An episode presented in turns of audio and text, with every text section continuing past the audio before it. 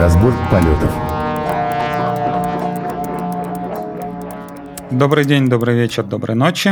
С вами снова позывные вашего любимого подкаста «Разбор полетов». И сегодня у нас опять необычный гость, которого опять притащилась за шкирман банда JUG Ru Group. И два типичных представителя этой банды – это Всеволод Брекелов. Всем привет. И Олег Черухин. Привет-привет. И притащили они за шкерман Александра Сербула. Привет всем. Который здесь, который э, вам расскажет, как он... Как, как назывался этот фильм? Как я перестал любить атомную бомбу что-то. Как я перестал любить менеджеров и полюбил разработчиков, я так понимаю. Не, все наоборот, менеджеров полюбил. Все наоборот, да. Да? Но, тем не менее, сейчас мы начнем с э, небольшой рекламки и скоро продолжим. Привет, парни! Это шоу выходит при поддержке хостинга SpaceWeb. SpaceWeb — это счастливый лотерейный билет в мир хостинга вашей мечты. И, о боже, этот их клевый паук на логотипе. Ну все, хорош. А теперь настало время проверить индекс ВДСности SpaceWeb. Индекс ВДСности — это точнейший показатель крутости виртуальных серверов.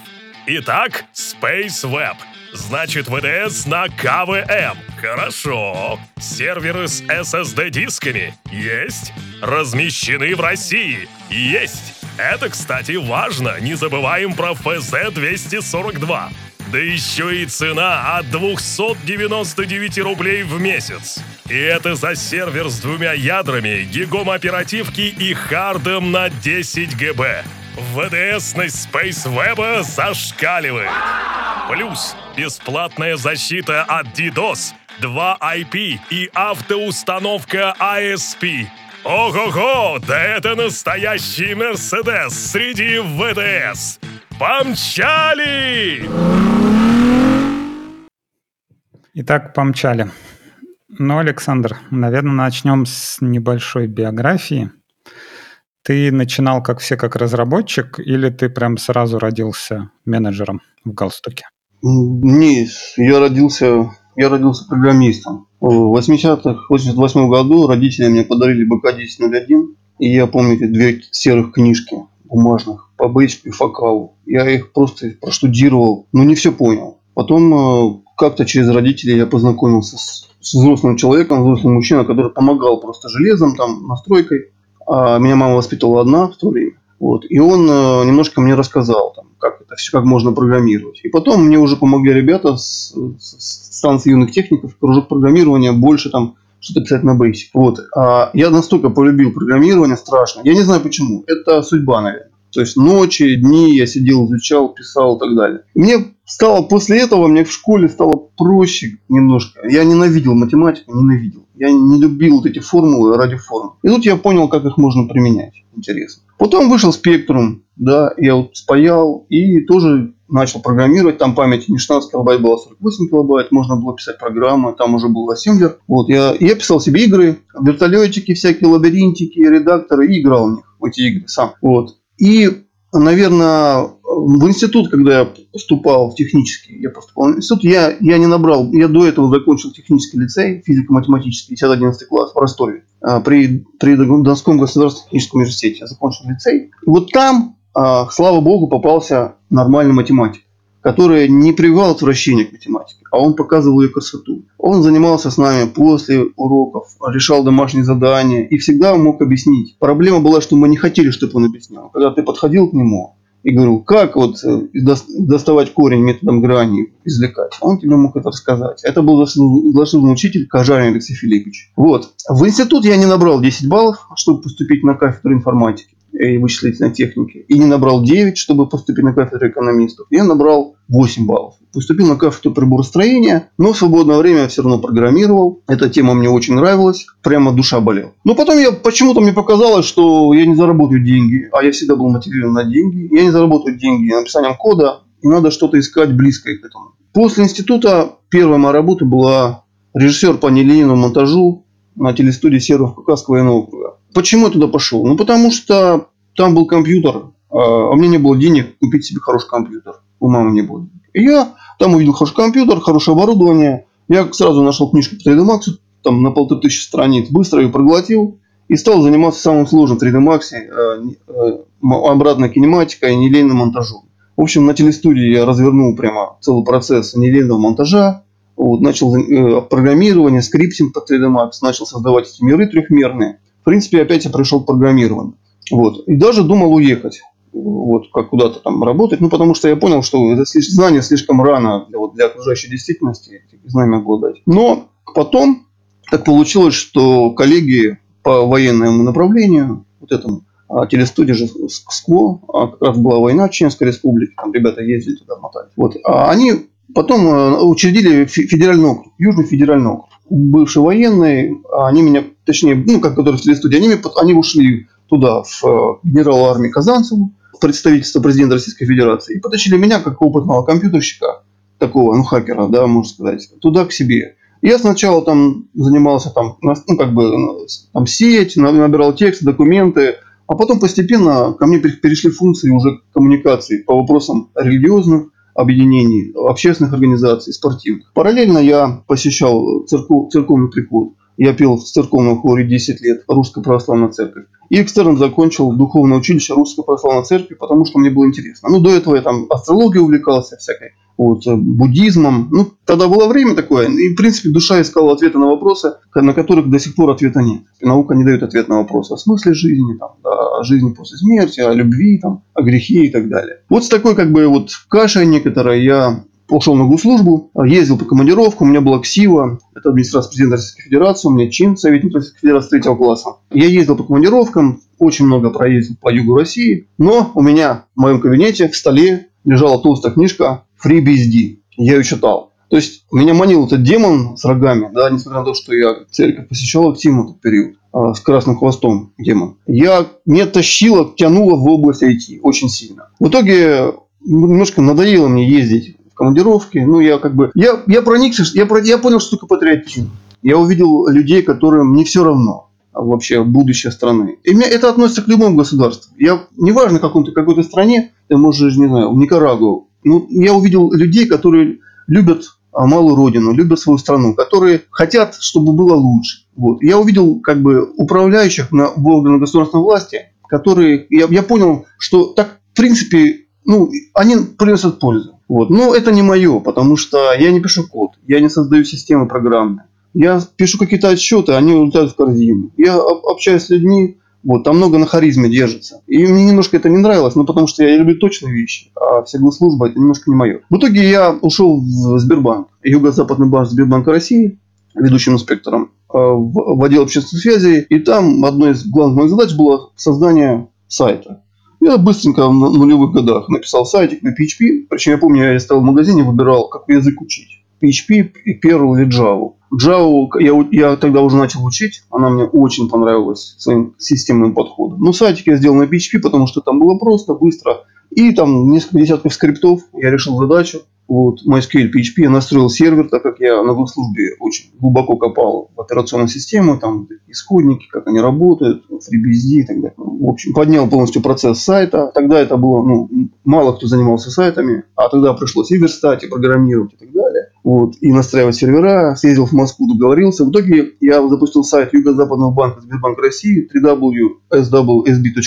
Сейчас его нет уже, но можно в веб-машине посмотреть. Админку сделал к этому сайту. И мне стало скучно. То есть я понял, что в принципе вот на месте, где я работаю, больше каких-то IT-проектов интереса не будет. Надо, можно состариться просто, выйти на пенсию и умереть за этим же столом, вот, э, так, участвуя в троллинге с корпоративным планктоном, да, ну, садясь на голову инженером, пытаться залезть. Ну, то есть это не мое. Мне было интересно участвовать в проекте. И я поехал в Москву. Поехал в Москву, и первая моя работа была а, Qsoft. Это партнер Bittrex. Сейчас он один из крупнейших партнеров компании Linux э, Bittrex. Qsoft э, тогда только начинал, тогда не было AMU CRM. И я попал на проект номер один. Э, был проект для Центра молекулярной диагностики имени Сеченова. Сайт был с очень тяжелой предметной областью. Где примерно полгода мы проектировали UML, модель данных, постоянно встречи с клиентами. И, по сути, была у меня такая на уровне бизнес, бизнес-логики соло-разработка. Я сейчас вот как бы оглядываюсь назад. У меня почти всегда была либо соло-разработка, либо какая-то такая разработка, где я не пускал никого в код. Кто-то, ну, мы модули писали и потом интегрировали. Поэтому, может быть, что-то у меня немножко не хватает знаний в области именно когда ты в кровавой бойне с, с, с скраме, например, с командой, где каждый платит свой код, и ну, как бы код весь, как принцип экстремального программирования. Да? Такого я не видел, поэтому как бы мне стрессов, что кто-то пришел, там, не знаю, нагадил в код мой. Такого у меня никогда не было. Я всегда нормально кодил, оно всегда работало, ошибок практически не было, если были какие-то мелкие. То есть никогда... И я не мог никак понять, почему мне еще деньги за это платят.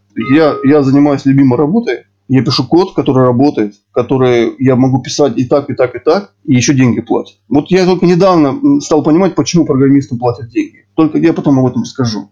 Но тогда не было такого понимания. Э, ну, естественно, вот это вот веб, э, ну, как сейчас говорят, вебня, да, вот Андрей Аксенов такое слово хорошее говорит. Ну, с одной стороны, это слово обидное, с другой стороны, ну, просто веб-технологии, они ограничены, они очень мощные. С ними довольно быстро становится скучно. И в свободное время, все несколько лет я посвящал Java. Я перечитал массу хороших книг, но самое лучшее, наверное, это «Эффектив Java» Джоша Блоха, а, особенно второе издание. А начинал я с Thinking in Java. Книгу я написал даже автор письмо, он мне ответил, мы там переписывались какое-то время. Вот. А в принципе, почему Java? Потому что я увидел системный подход вообще к IT. Я увидел, как а, медленно, трудно создавалась API, создавалась платформа, создавался язык. Я думал, что я очень хотел за ним, ну, как бы пойти по, в этом направлении развиваться. Но с другой стороны, когда я увидел Bittrex в Qsoft, я увидел очень похожую структуру, системную структуру, э, описывающую бизнес-область, в которой я работаю. Что это было? Структура сайта, там, CMS, э, авторизация, права, поиск, там, блоги и так далее, там, соцсети. Это уже в Bittrex через API было сделано. Я увидел красоту изнутри Bittrex как системы, которая очень похожа на Java. Она очень хорошо структурирует предметную область. Но когда я открыл для себя магазин на Bittrex, а он на порядок сложнее, наверное, обычных сайтов, там, заказы, корзины, скидки, и все это хорошо описано, я увидел, что Bittrex, по сути, это как SAP, такой легкий отечественный SAP. И я его стал сравнивать с автоматом Калашникова. Когда в бою да, случается какая-то беда, даже американцы выбрасывают свои винтовки, берут калаши. Калаши надежны. Битрикс сам по себе очень оказался простым, но у него большое количество было таких карманчиков и модулей. В итоге мне было не скучно на Битриксе, и я остался в веб-студии работать, потому что Битрикс мне напоминал Java. Был у меня проект на Java в Pixoft, на JBoss, я делал его, несколько EJB компонентов, там очередь сообщений, JMS. В принципе, как бы Tomcat там был, ну, всех GSP, ну, как обычно, классический набор. А после Pixoft я пошел на управляющую должность, мне казалось, что я все-таки должен, я обладаю достаточной мотивацией, чтобы управлять. Коллеги, а меня слышно хорошо? Тихо так. Тебя слышно? Ну, я думаю, мы уже закончили выпуск. В принципе, можно пускать финальную рекламу. Выпуск удался. Нет, очень хорошо говоришь, на самом деле, и прям прикольно. Как будто бы есть ощущение, как будто ты все написал на бумажке и вот э, зачитываешь биографию. Да нет, это так. Ну, я могу продолжить. Да, давай, продолжай. В итоге... Чем, чем закончится-то вот? Да, расскажу, да. Но в итоге, значит, э, я, мне показалось, что менеджеры, которые управляют мной, они немножко, у них мозг менее развит чем мозг разработчиков, и это я считал, это ну, так несправедливо. Менее развитые не должны управлять более развитыми. Ну, чувство справедливости вселенского играло во мне. В итоге я ушел в компанию Softline. А сначала я был руководителем отдела разработки компании Softline. Мы делали всякие сайты на PHP там. Ну, я посмотрел, как бы, что такое самопис. Я первый раз увидел, что такое самопис. Вот. Я ощутил ну, так сказать... А что ты имеешь в виду под самопис? Ну, я увидел, допустим, я работал в Кирсофте, допустим, с, с Битриксом.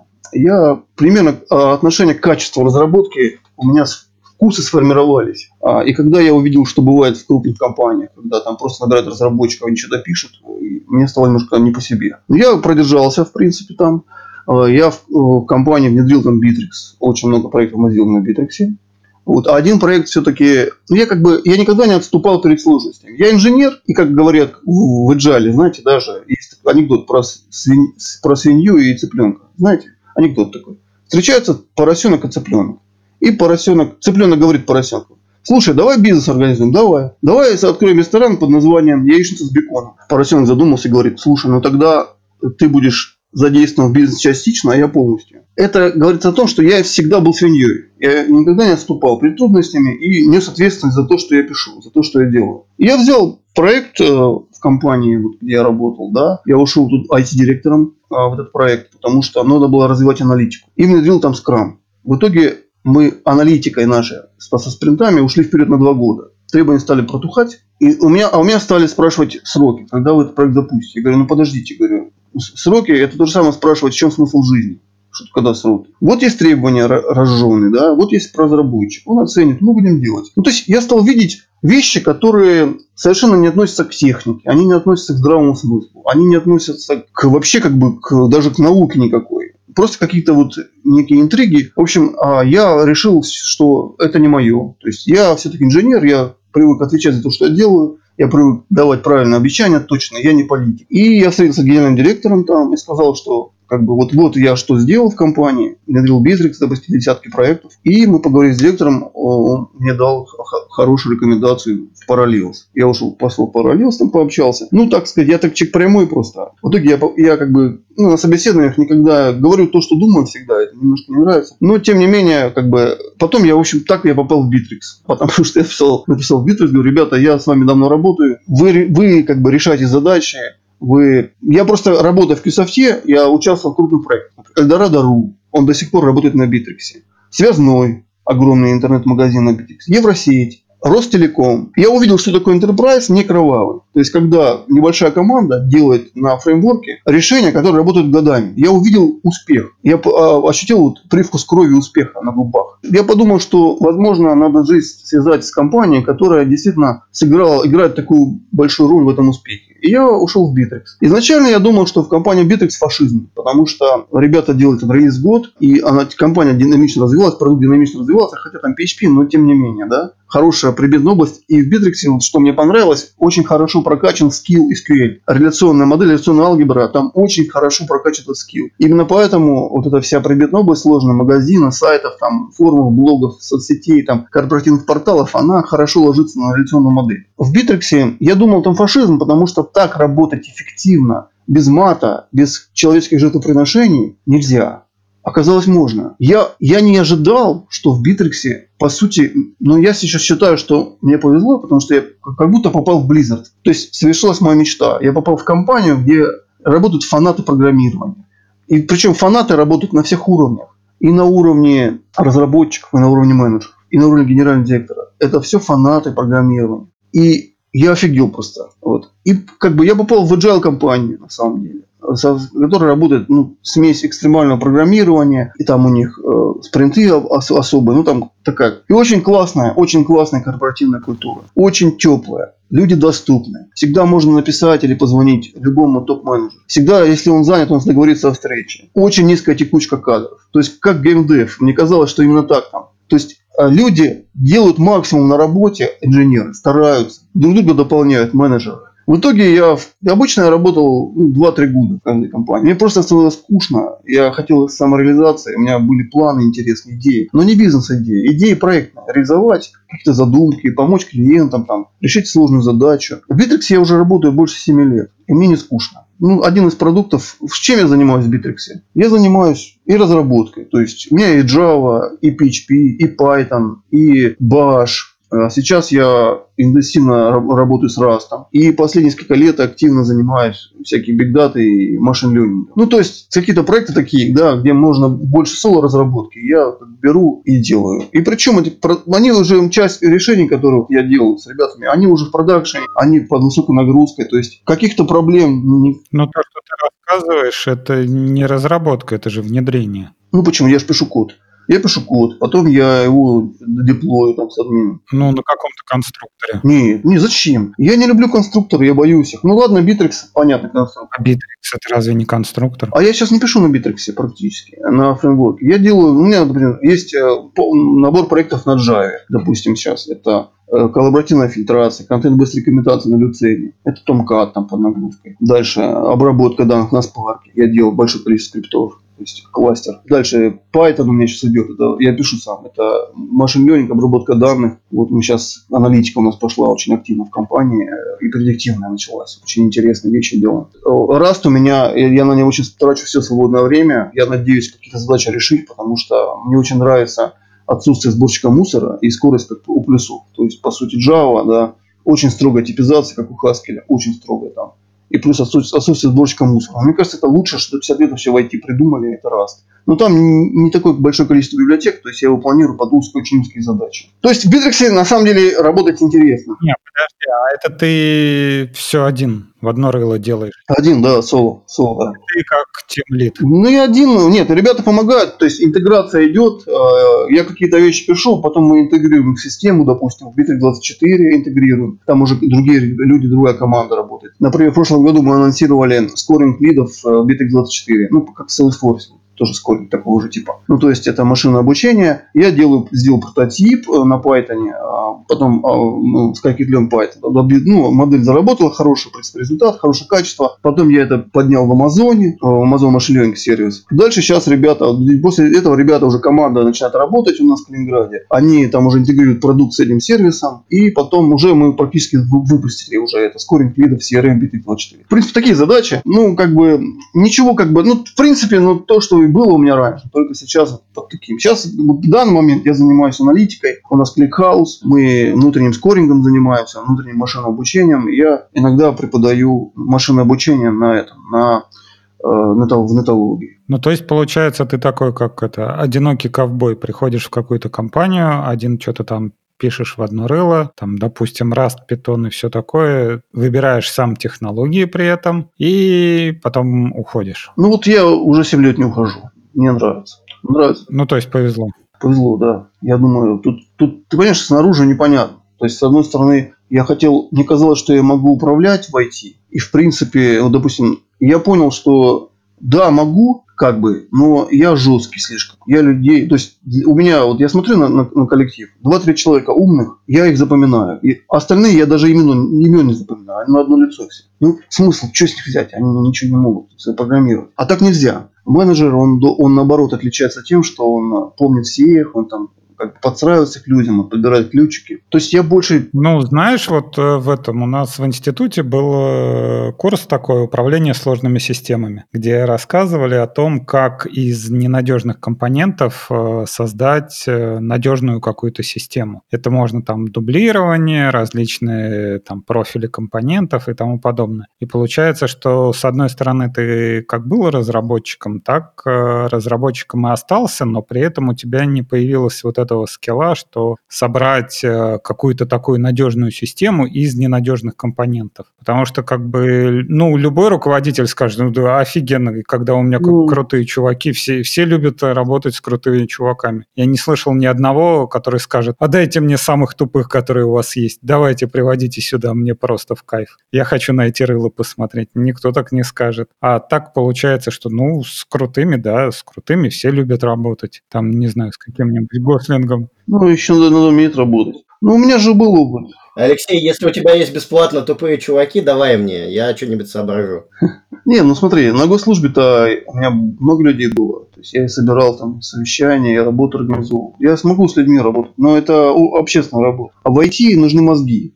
Я вот 10 лет пел в хоре церковном. Я тебе скажу, что в хоре есть два церковных хора, два типа. Правый клирос и левый клирос. Правый клирос это, эти, это ну, опытные разработчики, это сеньоры. И если хоть один попадется, который фальшивит, он портит весь, все богослужение. Просто ну, оно на нет. И поэтому там поют, поют крутые, они пишут ядро ядро службы. А левый клирос, там бабушки собираются, которые фальшивят, там, ну, как, как эти козлики поют, там, ну, то есть, они туда, и все хотят, блин, клирос, все хотят, значит, наверх. А на самом деле единицы, кто на самом деле может печь в слух. И поэтому никогда регент права клироса не возьмет себе посредственных людей. Это невозможно. А тех, кого он к себе берет, он их еще муштрует несколько лет. Вот очень хороший есть фильм на эту тему «Одержимость» про барабанщика. Кто смотрел? «Одержимость». Рекомендую. Не, я знаю, что это фильм, да.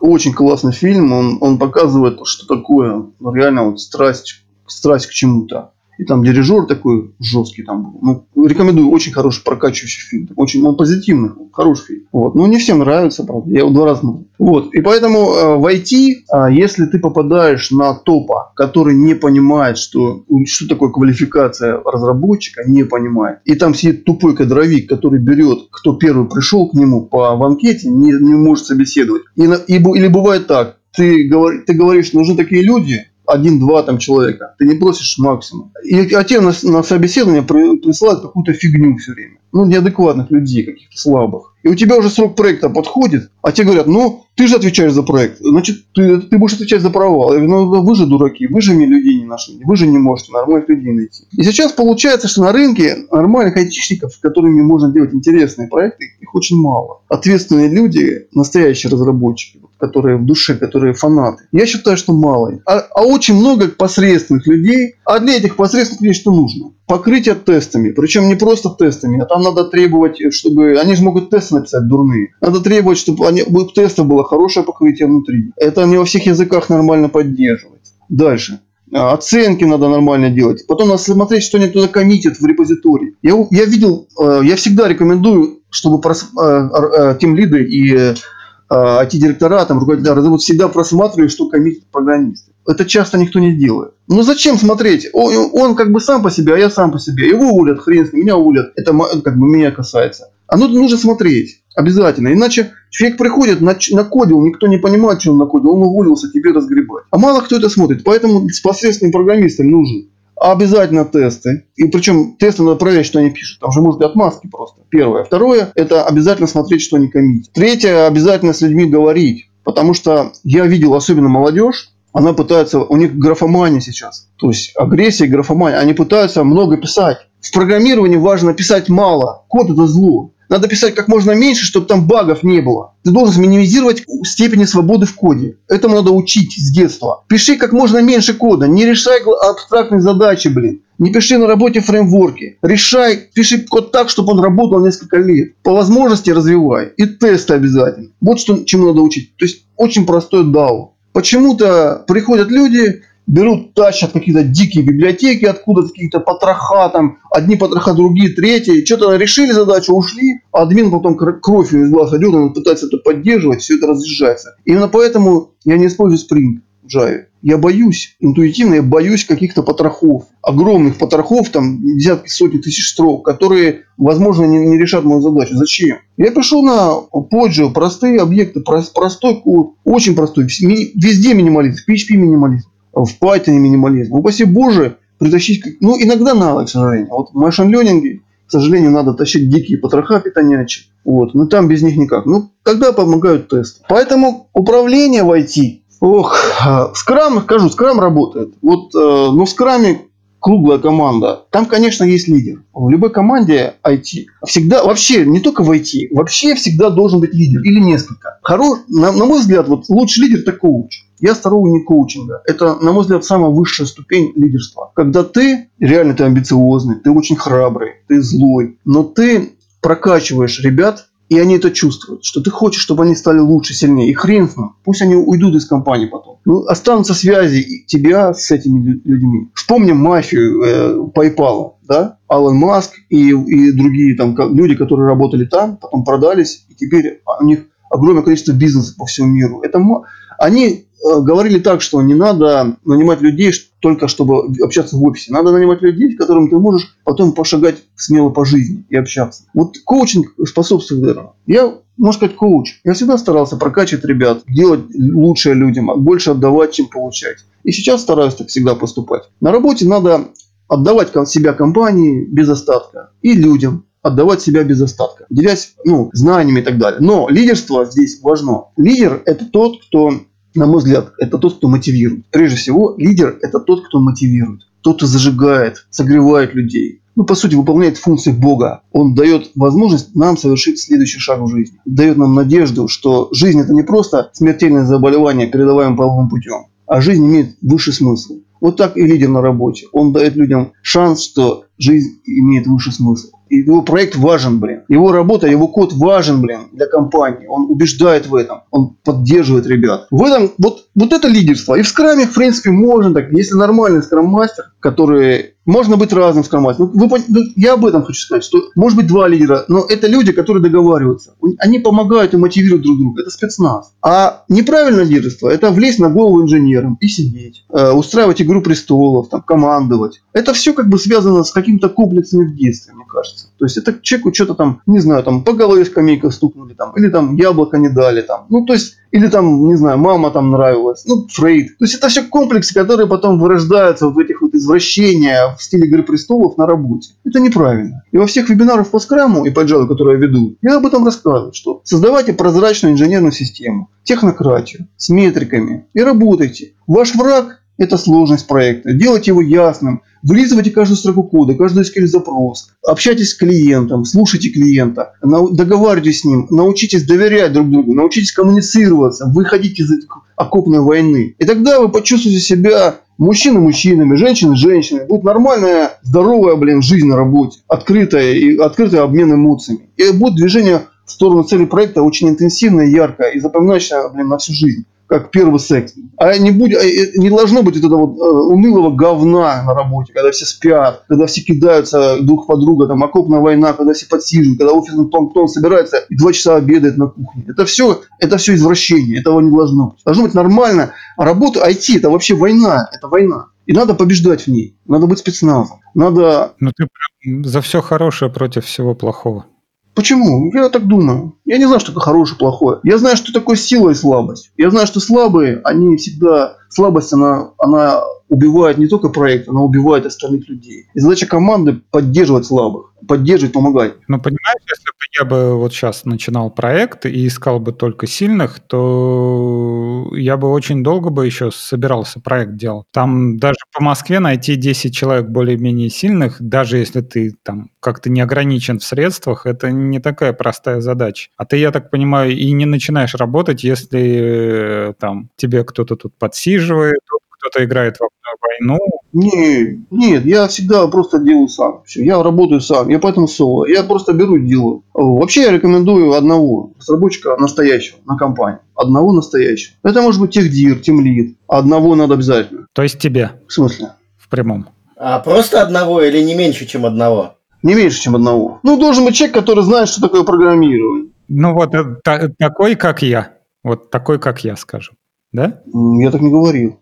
Я ничего о себе не думаю. А, Ну а, ну а какой? А какой должен быть тогда? ну, опытный разработчик, хакер, который болеет этим. Ну, есть такие, я не знаю. А обычно на 20 на 30 человек один такой. Ну, их видно сразу, ну, умный, умный взгляд. Я понимаю, я, ну, может, немножко фашист, но это правда. Вот ты смотришь на команду. Ну, ты понимаешь, что это скатится в диктатуру вот этого человека. Да, это будет деспотизм. И это раз. И во-вторых, этот человек там чего-нибудь ему приспичило, захотел он там, все, меня заколебало кодить, я иду в церковном хоре э, петь. И все. И никто не видит, и все системы без него рушатся, потому что он, как правило, не оставляет никакой документации. Ну, тесты, если он один человек, то он тесты оставляет для себя. Почему тесты есть? Нет, он, он консультирует. Он вообще не должен работать. Он будет смотреть, что они пишут. И коучить их растить. Как-то так. Один, два. Ну, один, как правило, минимум. Бывает, что... Понимаешь, в чем проблема? Я немножко другое. Проблема в том, что бывает в компаниях нет такого разработчика. Его просто нет. Ты понимаешь? Его нет.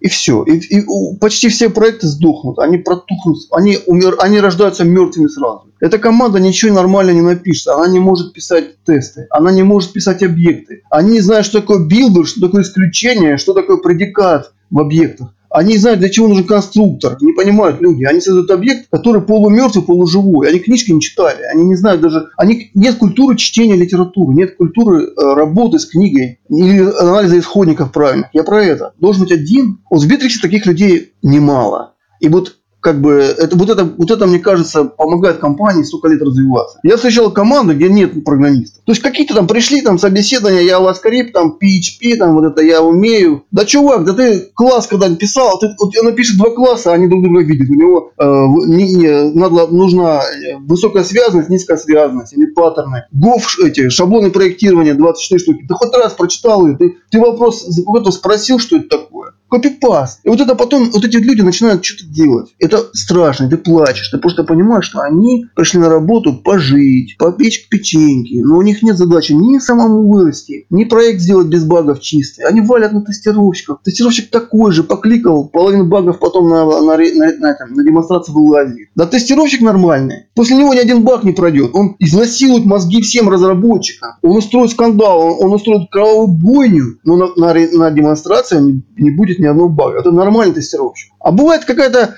проститутка придет, понимаешь, и за, за деньги она покликает что-то, или он там покликает. Это не то, это все, это все, как бы сказать, это все не настоящая женщина, это все, это все секс-игрушки. А должна быть реальная любовь. Разработка это реальная, реальная жизнь. Ну, я не знаю, ты говоришь, вот в Битриксе собрались э, такие крутые чуваки, но я что-то... Не собрались, есть, есть, есть. Я вот Хорошо, есть крутые чуваки, но я что-то не помню. Я не слышал вообще ни на одном форуме, что кто-то сказал, о, типа, круто, мы внедряли там Bittrex, это такая крутая система, так все замечательно. Получается инженерная система для инженеров. Знаешь, как э, вот дизайн, открываешь какую-нибудь страничку и видишь, что сразу дизайн сделали инженеры. Если там одни инженеры занимаются дизайном этого, то не кажется, что это какой-то перебор?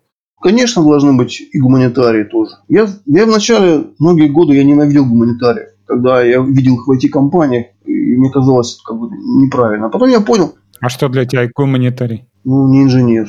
Мне казалось, что их не должно быть в компаниях. Ну, то есть первый сорт, второй и бракованные, если люди. Да, да, да, да. Но потом я понял, что гуманитарии, они чрезвычайно важны. Особенно в управлении. Они могут э, мотивировать хорошо, они могут э, коммуницировать хорошо. Я увидел недостатки айтишников, я увидел недостатки инженеров. Они, у инженера я понял, что это не сразу понял, это вот я сейчас понимаю, мне уже 42, я понимаю, что каждый человек, э, его надо раскрыть в компании, чтобы он приносил пользу. Вот это самая, наверное, важная составляющая любой компании, дать возможность каждому человеку засветить как звездой. То есть не превращаться в какую-то какую-то какой-то отброс там или что-то бумажка по чьей-то заднице, да, а быть засветить. И тогда я, я, я просто увидел, как могут светить гуманитарии. Я увидел, какую пользу они могут огромную приносить. Это коммуникация, это языки. Ну, например, какую пользу? Ну, раз, ну, допустим, не знаю. Ну, я оценил, допустим, почему, что такое дизайнер, у нас хороший дизайнер, да, что он может так вдохновить,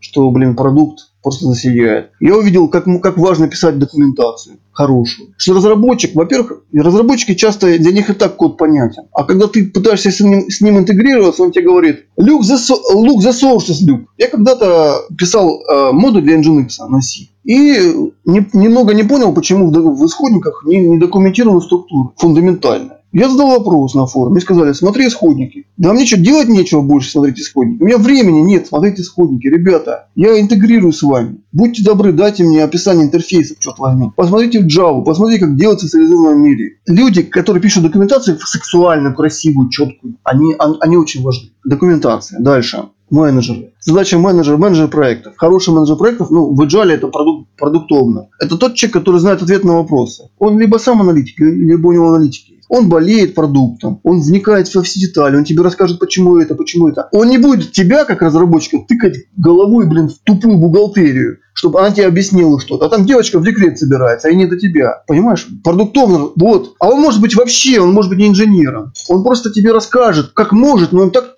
ты понимаешь, ты поймешь, что он хочет тебе помочь. И все. И это, ну, я не сразу к этому пришел. Я не сразу. Я почему-то, ну, я, я же рассказал почему. Я почему-то думал всегда, что... Ну, это правда. У, у инженеров, у айтишников очень сильно развиты мозги. Но они развиты в одном направлении. А нужно развивать и в других направлениях. Нужно оценивать риски и так далее. И компания, это, это баланс, наверное. Успешная компания – это баланс. Вот Bittrex, например, множество людей разных работает. Я вижу, как они работают. Совершенно разные люди в унисон. И я поражаюсь просто. Для меня каждый день открытие какое-то. Я вижу красивую статью. Я вижу красивый ролик. Я, я вижу, там, конференции, да. Вот, я вижу, как курсы люди пишут. И я понимаю, что это важно. Но при этом как бы инженерная, инженерная культура должна быть на высоком уровне. Ну, смотри, э, знаешь, есть такое как это, понятие эпоха менеджеров. То есть, когда изначально был собственник какой-то компании, ну, это там не знаю, 18, 18 19 20 века, да, который болел душой за дело, там, не знаю, он начинал с какой-нибудь там пекарни и потом развивался, и вот он везде смотрит, везде, где там, где какую булку печется, где какое тесто делается. А потом началась такая эпоха менеджеров, когда собственнику стало как-то, ну, немного не до того, у него уже много магазинов, и надо найти какого-то человека, который будет всем этим заниматься. То есть, и тут появляется менеджер, человек, который ничем не владеет и вроде как чем-то управляет. И ни за что не отвечает. Ну, по большому счету, да, что, что ему можно сделать? Его уволить, он перейдет в другую компанию на тот же самый там, генеральный директор. И получается, может быть, в Битриксе как раз э, есть собственники, которые сейчас этим занимаются, но которые, может быть, э, закончатся скоро. Да, собственники. Там многие люди, вот как создатели компании изначально, они очень активно вовлечены в процесс, и сам генеральный директор Сергей очень активно участвует до сих пор в жизни компании,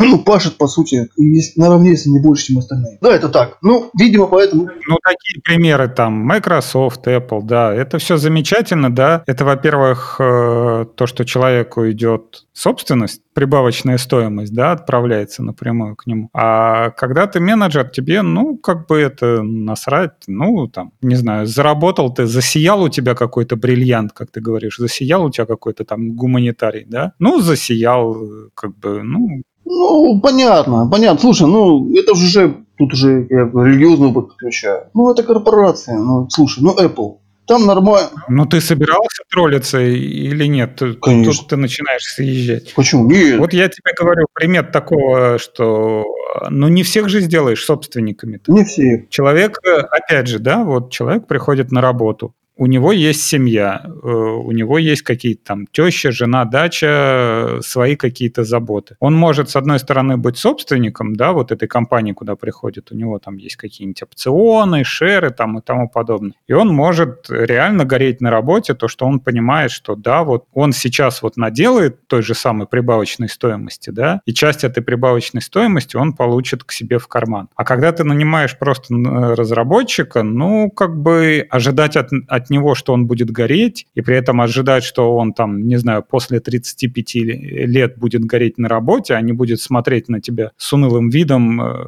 вот, например, ты там вот сейчас вот заряжающую речь протолкал, отлично все, я, я сижу, смотрю, ну да, отлично, молодец, на, не надо гореть на работе, поворачиваюсь на стуле и дальше сижу, чай пью. Ну. ну, это вопрос духовный, мне кажется. Тут, смотри, во-первых, это компания, да. Ну, я, я не знаю, я пытаюсь делить все на 10, на 100, на 1000. Ну, взять Apple, допустим. Ну, там реально интересно мужик, ну, Джобс, ну, харизматичная фигура. Ну, придумал он фигню, и сказал людям, что оно нужно. Но на самом деле, кому нужны эти смартфоны и телефоны? Да не нужны, они день заряжаются и разряжаются. Фигня. Нет, он убедил, что это надо. Он этот фетиш внедрил в сознание. Это харизматичный чувак. Ну, он поэтому до этого он курил много травы. Чувак просто, ну, как бы сказать, втерся. Это вирус. На самом деле, я считаю, телефоны не нужны. Это просто людей, ну, людям нечем заняться. Вместо молиться, молиться Богу, надо какой-то фетиш другой, идола какого-то. Вы придумали эти телефоны. То есть дальше уже, что там дальше пошло, что они сейчас там придумывают. Да мне это не интересно реально. Вообще не. Я смотрю, ну это какой-то фетишизм. Ну я не хочу обидеть полковников. То же самое, допустим, в, в взять операцион, операционки, да.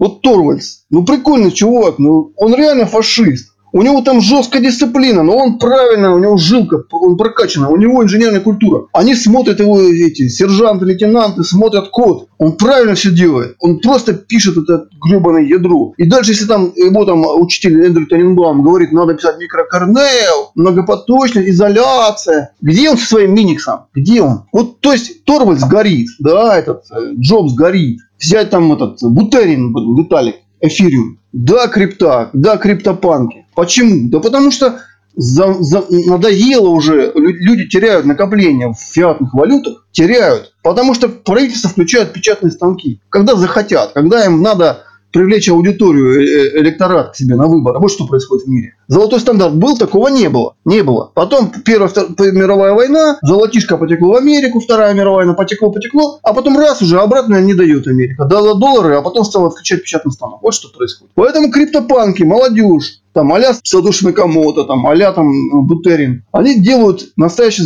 золотой стандарт только цифровой, в котором нет инфляции. В эфире инфляция ограничена, там определенное количество все время выпускается эфиров, и постепенно, ну то есть добыча падает в относительно общей доли. Даже лучше, чем в золоте. В биткоине там вообще ограниченная инфляция. Вот, э, то есть, вот эти люди, они интересны, и с ними работать интересно. Вот и у них не будет менеджера за зарплатку, который хочет не лишь сделать продукт, а тебя отжать, понимаешь? Но с другой стороны, я видел менеджеров и за зарплатку хороших. Это люди хорошие, они мотивируют, они координируют работу. То есть я стал на самом деле ценить их. И мы, я стараюсь сейчас работать ну, типа в тандеме, что ли. Я стал понимать, что это важная часть бизнеса и вообще компании. Гореть на работе надо, я считаю. Надо гореть. А если тебе не нравится, значит, ну, ну, это не твоя работа. Надо найти ту компанию, где ты... Ну, то есть, ты должен любить свое дело. Ты должен любить компанию. Ты должен мотив... И это не, дело не в опционах, дело не в каких-то премиях. Дело в харизме. Как-то так. Иначе, мне кажется, ну это будет, ну как знаешь, это будет что-то как отсутствие потенции в постели. Ну хожу я, я ухожу, прихожу, прихожу. Этот э, генеральный строит себе дачу, а я там буду сидеть и ничего не делать, и делать вид, что я работаю. Ну противно же, ну зачем этим заниматься? Плюнуть и уйти в другую компанию даже, может быть, не в компанию, в отдел там. Ну, найти человека, с которым тебе интересно, продукта найти интересного, да, там, директора какого-нибудь, какого-нибудь, ну, который вот, ему носит гореть. Я считаю, я же христианин в душе, я считаю, что надо гореть. Вся жизнь, она о том, что надо гореть. Надо стремиться. Иначе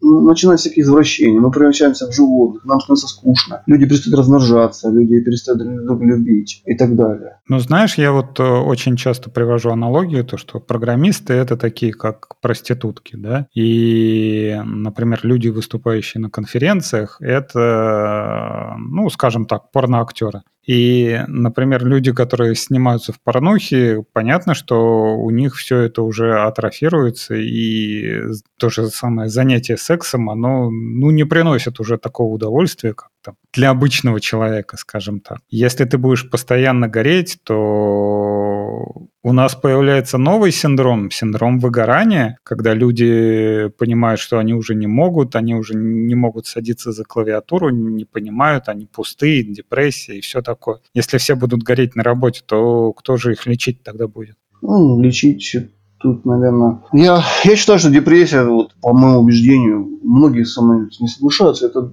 просто отсутствие правильной духовной установки. То есть это все потому, что сейчас голова забита всем, тем, кроме тем, чем на самом деле должна быть забита ум и сердце. У нас масса источников информации, вот, но они все, они душу не питают. А душу питают духовные вещи. Медитация, там, молитва, чтение литературы, совершение добрых дел и так далее. По поводу секса, порнухи и так далее. Ну смотри, смотри. Я сторонник целомудрия. Что такое целомудрие? Это целостная, целостный взгляд на жизнь. Когда мы понимаем, что и у нее жизнь есть смысл, у секса есть смысл, у эмоций есть смысл. Эти все вещи в Библии прописаны хорошо. Порнуха – это грех, это нарушение седьмой заповеди всякий смотрящий на... Э, не то, что там женщина, а кто посмотрел на женщину с вожделением, уже прелюбодействовал с ней в сердце своем. Иисус сказал в Евангелии. То есть, вот эти все вещи, они, вот, вот из-за них мы выгораем. Мы тратим энергию, на, мы сжигаем энергию на эти все вещи. На... А что такое целомудрие? Это цельная картина мира. Это движение к совершенству. Это программирование без багов. Это написание кода, который работает, и как будто ты пишешь программу, каждый день у тебя новая программа. Ты строишь себя изнутри. А всякие порнухи, они разрушают, и поэтому человек выгорает. Он приходит на работу, а у него из-за вот этого внутреннего греха,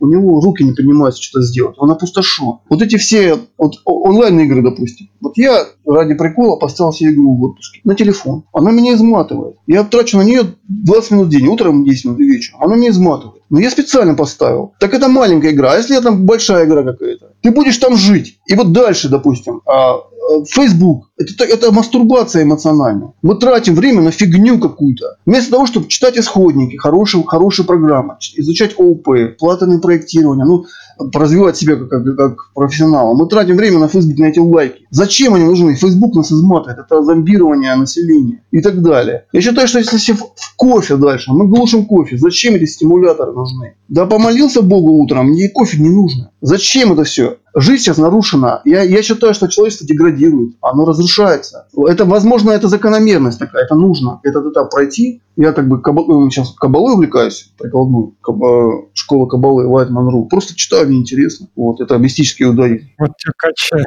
от православия до кабалы. А вот что, а почему? Я, я, для меня это, я пытаюсь... Ты ищешь смысл? Да, я вижу смысл. А почему бы нет? Кабала просто для христианства для сердца, кабала для ума. Об одном же говорят, о целостности, о смысле жизни. Они вообще и программирование об этом говорит. Я через программирование понял, что ум ограничен. Мы реально ни черта, мы реально тупые. Все человечество, вся математика доказывает, что мы тупые. Теорема Ферма несколько сот лет доказывали. Господи, элементарно формулировки для школьник понимает. Наказать не может. Теорема о неполноте Гёделя. Господи, он доказал, э, что в языке формальной арифметики возможно зацикливание в математической логике. Блин, любой программист это знает. Программа зацикливается. Или там halt problem, ты не можешь доказать аналитически, что программа остановится. Мы тупые. То есть мы даже на уровне арифметики, мы, он доказал, что наше правило арифметика, арифметика 0,1, там вот это все, натуральный даже там баги есть. Мы не можем как бы выскочить за пределы мозга. А религия об этом же говорит. То есть она говорит, ребята, и программист говорит, ребята, не надо прыгать выше головы. Давайте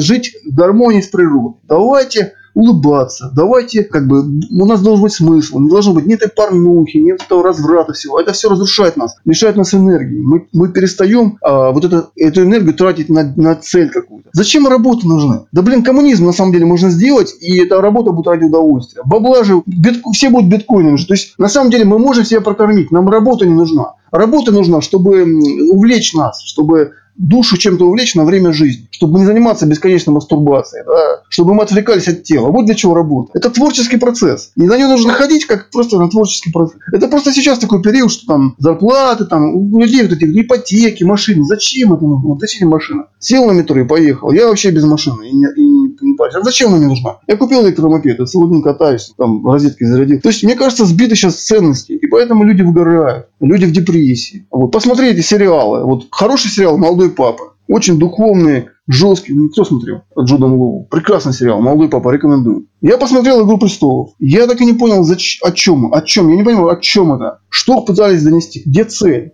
Ну, вообще-то в «Молодом папе» тоже как бы смысл-то может быть в первых нескольких сериях, но потом что-то какие-то сопляжуйства пошло. Ну, он святой человек просто. Какого-то особого смысла-то там и не было. Ну, это, это христиан то есть изначально, если посыл был такой, то что появляется какая-то молодая кровь, которая хочет реформировать церковь и пытается что-то поменять, то потом в конце просто непонятный набор образов, какие-то такие переживания непонятные. Не знаю, а, а по-твоему, о чем этот сериал? Молодой папа. Ну, показана душа человека. То есть душа, он же, как он пришел и каялся. Папа пришел и говорит, я хочу покаяться. В чем? Я в Бога не верю. Папа кается.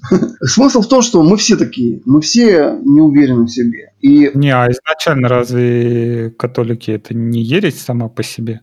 Почему? Ну, а что такое ересь? Это, слушай, ну FreeBSD и Linux, да, ересь не ересь. Я, это все как бы в одном. Это все C, и операционка, да, и ядро. Ну, я, я, как бы, я думаю, религии ведут к одному. И молодой папа, он о том, что мы мечемся, но при этом он святой. Он, ему не все равно, понимаешь? Этот момент, что ему не все равно. Он все-таки хочет людям помочь. Он хочет души людей согреть и поддержать от депрессии, от всего. В этом смысл религии, ну, христианства, в том, что душу поддержать. Дать человеку возможность достойно дожить и умереть достойно. Очень известный был проповедник Антоний Сурожский, э, епископ английский. Он э, был врачом до того, того, как стал епископом. И он э, рассказывал, что он как был врачом, у него в палате умирал солдат раненый. И он к нему подошел, он знал, что он умрет, а тот он ему рассказывал про свою жену, про своих детей. И он взял его за руку и не отпускал, пока тот не умер. Вот христианин, понимаешь? Он верил, он верил, что душа вечна, и он до, до конца поддерживал человека. Он не ставил крест на нем. Вот, вот о чем сериал, в принципе. Вот об этом религия, оно только об этом. Дать человеку достойно прожить этот момент, этот смерти.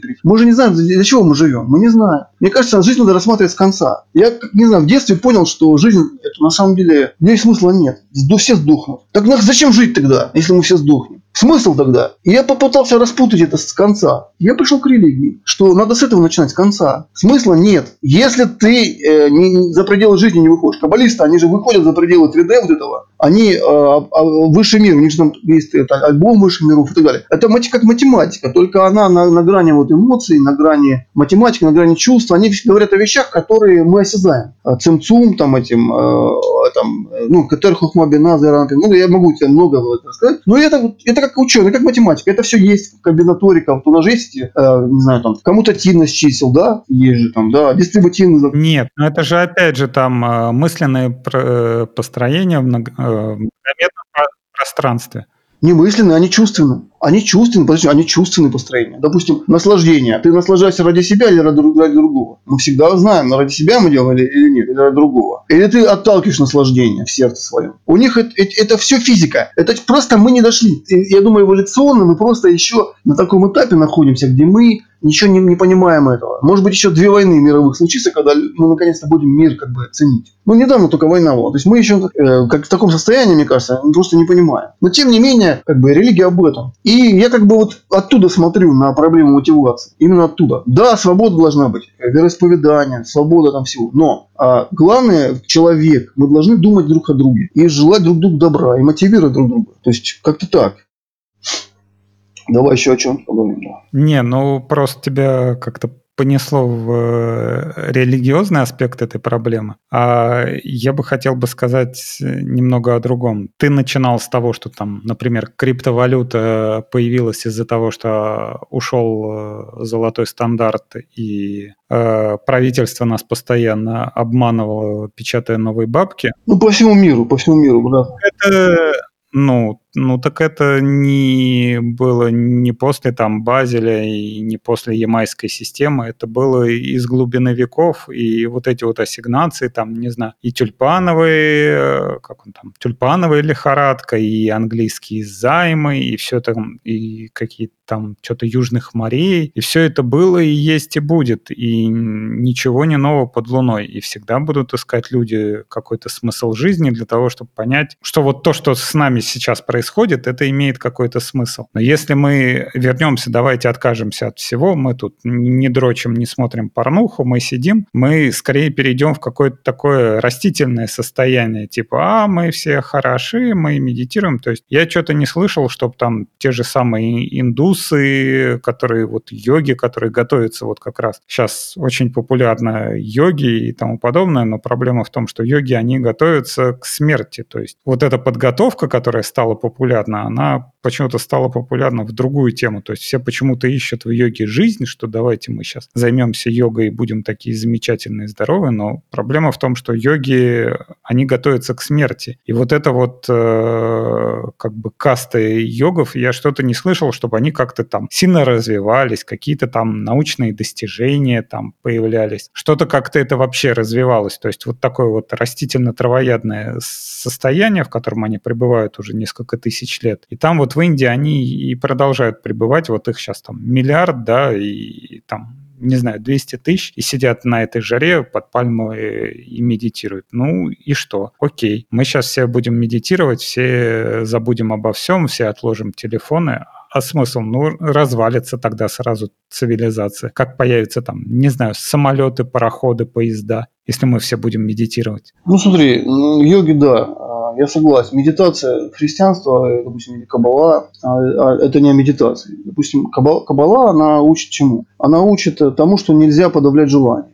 Если йоги подавляют желание, кабала говорит, нет, ты должен развивать желание. Вот, то есть, посмотри, евреи, да, большие капиталы по всему миру. Кабала – классический иудаизм. А из нее же иудаизм вырастет. И вот э, сама, сам факт, что желание нельзя подавлять, иначе родится два новых других желаний, говорится. Кабала – это же кто? Равин, вот, допустим, школа этого Бальсулама, который комментировал книгу Зоар, э, ученик Михаил Лайтман который сейчас в школу Кабалы одну из. Вот там суть такой, не подавлять желание. Наоборот, тебе раскачивают желание. Но надо научиться наслаждаться ради других, не для себя. Кабала, она близка к коммунизму такому, ну только бескровному. То есть немножко не то. Коммунисты пытались строить, но немножко не туда пошли. Христианство тоже, оно, оно не пассивно. Несмотря на то, что... То есть ты хочешь сказать, что вот эти вот э, евреи, которые зарабатывают капиталы, это все ради других, они их зарабатывают? Нет, конечно, но... Нет, ну там по-разному бывает. Но сам... У них просто культ, культ, я думаю, там культ мудреца, культ равина, культ книг, да, вот, э, вот это как бы культивируется работа с литературой, работа с мудрецами, э, вот это важно. В христианстве, допустим, там, э, вот посмотри, западная цивилизация, это же католицизм, протестантизм, она тоже очень развита. Европу взять, протестантизм и католицизм, христиане. Она развита, это наука, это культура, это все, это плоды, там же все было религиозно очень религиозная вещь. Да, но Ньютон там, не Ньютон, а Кеплер там, э, Коперник хакнул, короче, Библию и сказал, что там Солнце вокруг Земли. Лайфхак, короче, да. Солнце вокруг Земли, э, значит, наоборот, Земля вокруг Солнца. Ну да, были такие лайфхаки. Но сама, как бы, сам подход к жизни, что мы живем с целью, это остается. Вот. А сейчас... Что... Ну, так подъем, опять же, подъем науки был как э, эпоха просвещения. А эпоха просвещения как раз была э, связана с отказом вот от жестких таких католи католических форм. Ну, баланс, баланс. Да, э, монастыри знания аккумулировали в себе изначально. Книги были там. Потом дали там, эпоха вот просвещения, да, вот гуманизм начался. Я как бы, норм... гуманизм для меня, как бы, ну да, гуманизм это, это, это очень важно люди. Но ведь, ну, если, допустим, потакать страстям, да, вот э, есть же страсти, и Библия описывает Кабале описывает страсти различные. Если им потакать, люди перестают размножаться. Ну, это, это же, ну, уже понимаешь, что это неправильно. Ну, проводили эксперимент уже с крысами. Брали крыс, кормили, поили, что происходило? Давали им... Не, а говорят, это все... Че? Фантазия. Да нет, это... Вот эта вселенная 95, да. это уже рассказано, что это дурилка. Это такая фантазия. Ну, я видел вроде не дурилка, что они размножались. Ну, вроде в Википедии уже написано, что дурилка. Да, ну, да, ну... ну ладно, не суть. Хорошо, но тогда получается, что если надо постоянно гореть, надо не слушать людей, вернее, не так.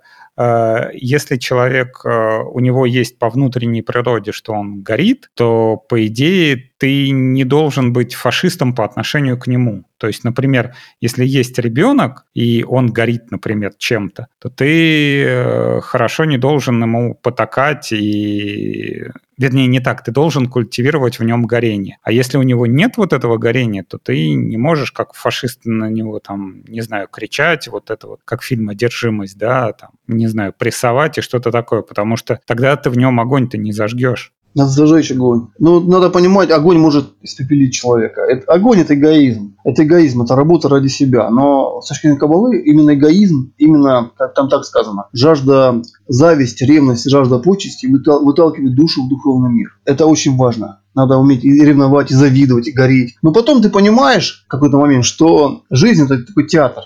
И, в принципе, вот это все как бы декорации, да, которые работают с душой человека, они нас развивают, они нас чему-то учат. То есть, на самом деле, мы же на самом деле не знаем, мы не понимаем мир, в котором мы живем. Нам кажется, что мы что-то там понимаем. Да у нас в квантовой физике там жопа вообще. Там творится черт знает что сейчас. Там э, не понимают вообще, что происходит. Там этот э, корпускулярно-волновой дуализм, это схлопывание этой волновой функции, там трэш. Это работать не понимаю как. Это только начало. Мы живем, как, может быть, в компьютере внутри мы живем каком-то, да? И поэтому надо просто с улыбкой относиться к этому. Может, возможно, мы какой-то симулятор. Может быть, мы инопланетяне, которые создали себе симулятор внутри живем. Но основная цель горения – это верить, что есть смысл. И тогда двигаться. И тогда ты не, мы не будем тогда вампирами. Мы не будем поглощать энергию друг от друга. Мы не будем троллить друг друга. Мы будем делиться энергией, вдохновлять друг друга. Вот это, мне кажется, важно. Вот это нужно культивировать. Вот, вот как бы сказать, культура коучинга. Это духовная культура, это энергия коучинга, обмена знаниями, уважение старших. Это Библия. Там, чти отца и мать. Но если мы перейдем в эту сторону, то следующая логичная мысль будет, если мы все живем в матрице, то я возьму пистолет, приставлю там к твоей голове, нажму курок, и ничего не будет. Это же все вокруг матрицы. Откуда тут позитив? Это возможно. Смотри, а, вот отсюда, допустим, ты, допустим, один на один, да, но представь, у меня дети или у меня жена, она меня любит. Представляешь, а ты представишь, что у тебя жена тебя тоже любит. И ты чувство ответственности за душу других, ты уже не выставишь. Тут проблема, вот эти вещи, они все есть. И ответственность есть. И бизнес – это как раз об ответственности перед клиентами. Мы разработчики. Мы должны писать код так, чтобы потом он работал у клиентов. Мы должны делать все для этого. А, э, а для этого мы, как разработчики, должны изучать паттерны, изучать хорошие настоящие языки программирования. Java, C-Sharp, там, Kotlin, Rust. Э, ну, все лучшее брать из отрасли. Использовать лучшие практики, тесты, шаблоны проектирования, хороший фреймворк и так далее, документирование, ясный код а, и так далее. Это мы как разработчики должны делать. Дальше. Менеджеры должны тоже как-то, ну, то есть все должны развиваться для того, чтобы мы потом вместе поработаем в IT-проекте, помогли клиенту. А когда а вот, кстати, ты, говорят, подкаст недавно про образование записывал. Про образование? Ну, я где-то на Хекслите, на Хекслите, да, записывал. Про языки мы там говорим. А вообще, вот, вот конкретно ты говоришь, э, учите все, все, все вам поможет. А может, что-то конкретного не хватает? Не хватает. Кого ты не можешь найти, скажем. Хорошо, участвуешь ли ты в найме в Битриксе? Нет. Окей. А кого тяжело найти тогда? Э, ну, я, я нанимал я нанимал людей, ну, я же тебе говорю, вот по, по отрасли, да, я не буду прям говорить конкретно нельзя, но я по отрасли скажу, что ну, есть, кого не хватает? Не хватает культуры работы с книгой, культуры работы с кодом, не хватает вдумчивости. То есть пришли на работу и начали тусить. Я бы на работе бы запретил все соцсети для разработчиков. Вообще. Мессенджеры. Всю эту хренотень, которая, это мастурбация эмоциональной реальности, она не нужна. Это избыток. Надо писать чистый, блин, код вникать. Но эта мастурбация реальности, она возникает из того, что не получается всех разработчиков в одном месте собрать. То же самое, как я... А, бывает всех, все, это смотри, бывает всех собирают, то же самое. То же самое. Если, я согласен, да, если вот у меня был, были распределенные команды, да, но там был скайп. Мы очень, я как руководитель, я, я целый день только коммуницировал. Я только общался с людьми только это, вот так. И я на госслужбе будущее, я видел вот руководителей, с которыми я работал вместе, да, другие. Меня, я сделал такой вот, настоящий руководитель, он постоянно коммуницируется. Он постоянно, он постоянно держит руку на пульсе. Он постоянно,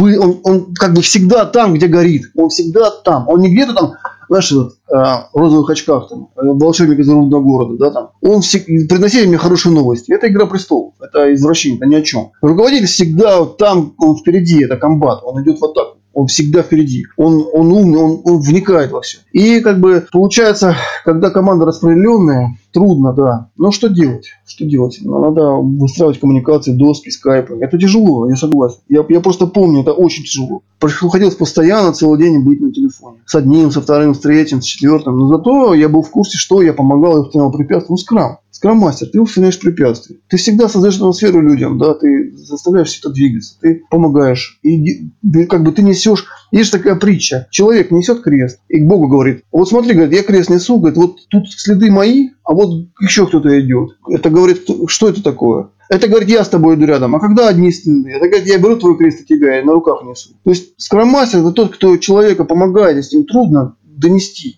Вот роль. Позитивная роль. Я только, только позитивно домыслить. Только так. Только так. Только... Где ты этих людей всех берешь? Я прям слушаю, как, как замечательно все это звучит, но почему-то в реальности так оно не получается. Ну, разные люди, ну, бывают. Бывает трудно работать, но редко. Ну, мне кажется, можно человека раскрыть всегда. Вопрос культуры, вот, допустим, первый вопрос. У человека может быть, ну, допустим, неблагополучная какая-то семья, да, ему некогда заниматься читать. Но бывают люди, вот они горят, им нравится программировать они хотят, они э, рвут и мечут, они стараются разобраться, они э, на работе задерживаются, они горят, они хотят. Вот с ними, да, с ними результат будет. А если так э, человек с понтами пришел, там, ну, блин, ну и что, понты? Я знаю сто раз больше, чем ты, я понимаю, что ты ни черта не знаешь. И ты уже понты тут мне на зарплаты называешь какие-то, да. Это смешно. Это, ну, тут видно. Ну, у руководителя должно быть чувство хорошее, собеседник. Мне кажется, я же на самом деле, ну что там я? Я моноразработчик, соло-разработчик, аналитик. Ну, я еще и в английсте катаюсь. Да, я руковожу, у меня есть проекты по внедрению Bittrex. Мы внедряем Bittrex в разные крупные компании. Там нефтянка, банки там, и так далее. Enterprise. Я руковожу проектами по внедрению, а, контролирую качество, выстраиваю процесс, там, разные agile и так далее контролирую результат и так далее. Ну, это у меня есть. Ну, это обычное управление. Там, в принципе, там процесс настраиваешь, и все, и все работает. Ну, пару раз там, ну, надо там поговорить там, ну, иногда, иногда не надо. Но обычно все выстраивает, обычно все хорошо. Ну, иногда надо показать не то, что кто главный, не надо показать, кто главный. Мы же не животные, альфа-самца выбирать. Надо показать, где у нас цель, кто наш враг. Надо показать, кто наш враг. Наш враг – это незавершенный проект. Все, боремся с этим. Вот как-то так. Ну, для меня это никогда не было проблемой, я не знаю. Ладно, тогда сделаем небольшую рекламную паузу. Спонсором данного выпуска является компания PVS Studio. Ребята разрабатывают одноименный инструмент по выявлению ошибок в исходном коде программ. В своем блоге они публикуют большое количество статей, посвященных программированию и безопасности кода. Они описывают, как они выполняли проверку открытых проектов и много других вещей, которые будут полезны разработчикам. Например, недавно они опубликовали статью с анализом большого количества pull-реквестов по исправлению ошибок в проектах на GitHub. И большинство из этих ошибок можно было бы избежать, если регулярно использовать статический анализ кода. Еще одна Одна свежая статья показывала, как можно настроить регулярный запуск статического анализатора кода PVS Studio для проектов, использующих Travis CI. Ссылки на эти статьи приводятся в описании этого подкаста. Попробуйте PVS Studio. Этот инструмент поможет вам найти ошибки и потенциальные уязвимости в коде программ, написанных на C, C++, C-Sharp и Java под Windows, Linux и macOS. Так, э, если мы перебиваем православную тематику, то, мне кажется, э, ты упоминал несколько раз такой термин «биг дата». Сейчас, наверное, в этом году уже мода на, на этот термин прошла, сейчас уже искусственный интеллект и, и все такое, но аналитика и бигдата актуально ли еще? Носят ли это еще в этом сезоне или нет? Ну, конечно, носят. Мне кажется, сейчас люди начинают понимать, что в данных есть информация, а, и надо ее анализировать и она льется со всех сторон. Надо ее еще уметь правильно собрать. Одна группа кинулась на сбор информации. Ну, там, Кавка, да, допустим, Amazon у нас, э, я, мы делали сервис, я занимался непосредственно разработкой сервиса по анализу, анализу статистики посещаемости сайтов на Битриксе.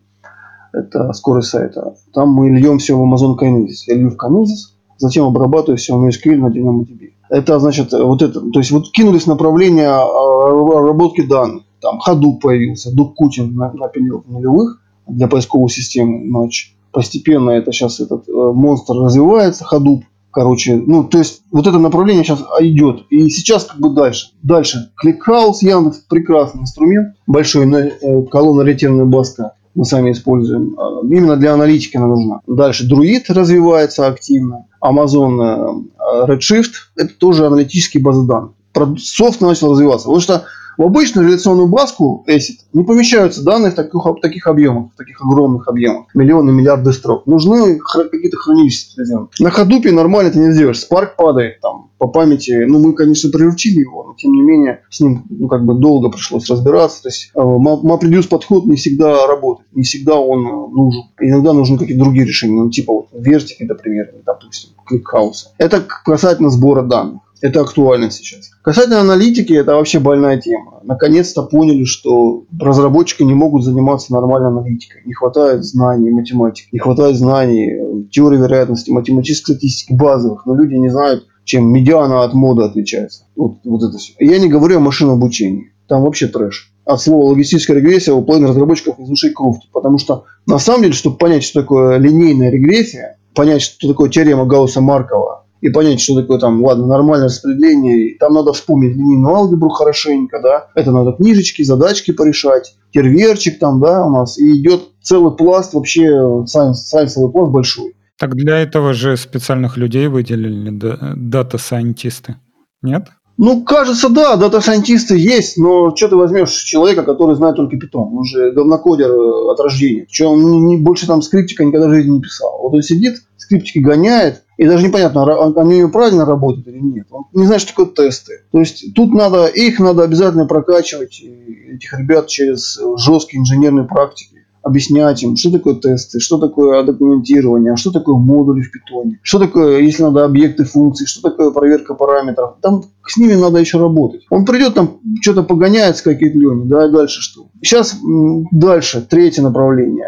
Очень сейчас нужны эти SQL, хорошее знание SQL классический. Не все знают SQL. Надо знать, надо вспоминать, надо там разбираться с реляционными моделями хорошо. То есть вот это все. И третье, и четвертое это синергия вот этого всего. А, четвертое это data science. То есть когда у тебя базовая аналитика запустилась, я не говорю какой-то science. Базовая аналитика. Корреляции. Давайте построим корреляции. Давайте построим, э, ну, базовые корреляции, там, Кендала, Тау Кендала, э, Спирмана, Пирсона, базовые вещи, там, допустим. Это, это надо уметь. Дальше. Э, визуализировать данные Надо сейчас уметь. Сейчас там Яндекс пилит штуку для визуализации. Там есть там табло, допустим. В Амазоне есть сервис появился для визуализации. Это всем надо сейчас. Нужны дашборды, аналитика. Дальше. Почему это нужно? Потому что для, для базы, для маркетинга, там, для всего нужны а, если вы продукт пилим, нужны а, отчеты по ретеншн, удержание второй день, там такой-то, такой-то, такой-то. Воронки все надо визуализировать, посчитать. Вот, вот эти базы визуализации для бизнеса, они важны. Это нужно делать сейчас на Data. Это горячий тренд. Почему вы AWS взяли? А что-что? Почему вы AWS взяли? Amazon? Да. Ну, мы в Амазоне давно, а, лет уже, наверное, 8, 7 или 8, а, ну, 7 лет, 7 лет 7, наверное. Amazon мы взяли, потому что на тот момент, да и сейчас, я думаю, нет более, более крутых навороченных сервисов по миру. Большим отрывом Жур, насколько я, я понимаю, по фичам. Google App Engine тоже. Они, там в Amazon он самый развитый. Плюс там э, грамотные архитекторы, там видно, что люди там хорошая документация по сервисам, а адекватная по... Хоро... А как, какой не хватает? Какой не хватает? Ох. Я никогда не было проблем с документацией. Никогда. Вообще. Ну, не знаю. Я много сервисов в Амазоне интегрировался с большим количеством, десятки сервисов я интегрировался. А проблем с документацией не было. И читаешь как, как чтиво с баночкой пива, и потом спокойно пишешь. Там это нормальные люди, там нормальные архитекторы, там много Java у них. Там серьезно люди работают. И в техподдержке, ну, мы пишем только о багах туда. Нам все и так понятно. Ну что там, S3 у тебя, ES2, что у тебя, балансировщики, Динамо DB? Ну, я не знаю, у нас э, впечатление от амазоновских сервисов, конечно. С точки зрения документации, если брать что-то такое, типа сгенеренное по API, то есть, когда надо посмотреть, что, что конкретно какой-то параметр обозначает. Да, вопросов нет. Какая-то общая документация написана скажем так, понятно, но самые, даже самые простые случаи не включают, скажем так, последствия принятых решений. Или, пос, ну, назовем это последствия решений, которые описаны в документации. Например? То есть, например, э, ну, самое вот стандартное, что у нас было, а, открываешь документацию по настройке сети для VP, VPC. Да. Вот. Самое первое, что они типа пишут, вот самая рекомендованная конфигурация, это, например, разделение на private network и public network. И давайте-ка соедините вы их на атом, и будет вам счастье, будет все замечательно. И берешь вот эту конфигурацию, разворачиваешь private network, разворачиваешь public, запихиваешь что-то в private, э, начинаешь NAT запускаешь, и потом через пару месяцев смотришь на свой счет, который тебе приходит от AWS. А там написано за NAT у тебя за трафик между регионами, плюс за трафик между private и public сеткой. При этом как бы в документации нигде ничего не написано на эту тему, и ты... Ну, это баян. И это баян. Слушай, надо читать документацию до конца. Там есть в конце обязательно. Мы сразу читаем прайс всегда.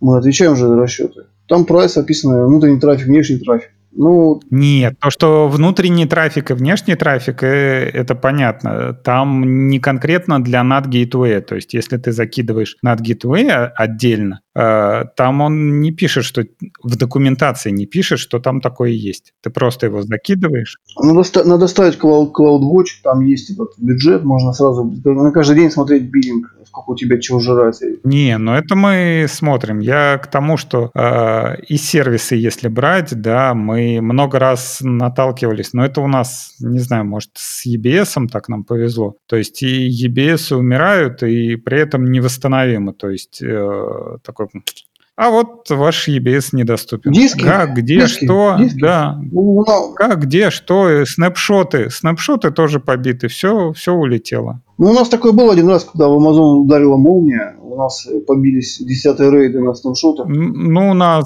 э, регулярно что-то там случается с этими, с EBS. Ну, раз, окей, в несколько месяцев. А в каком, в каком регионе? У нас в нескольких регионах. У нас сейчас несколько сот серверов в Амазоне несколько регионов по миру. Ну, у нас Сингапур.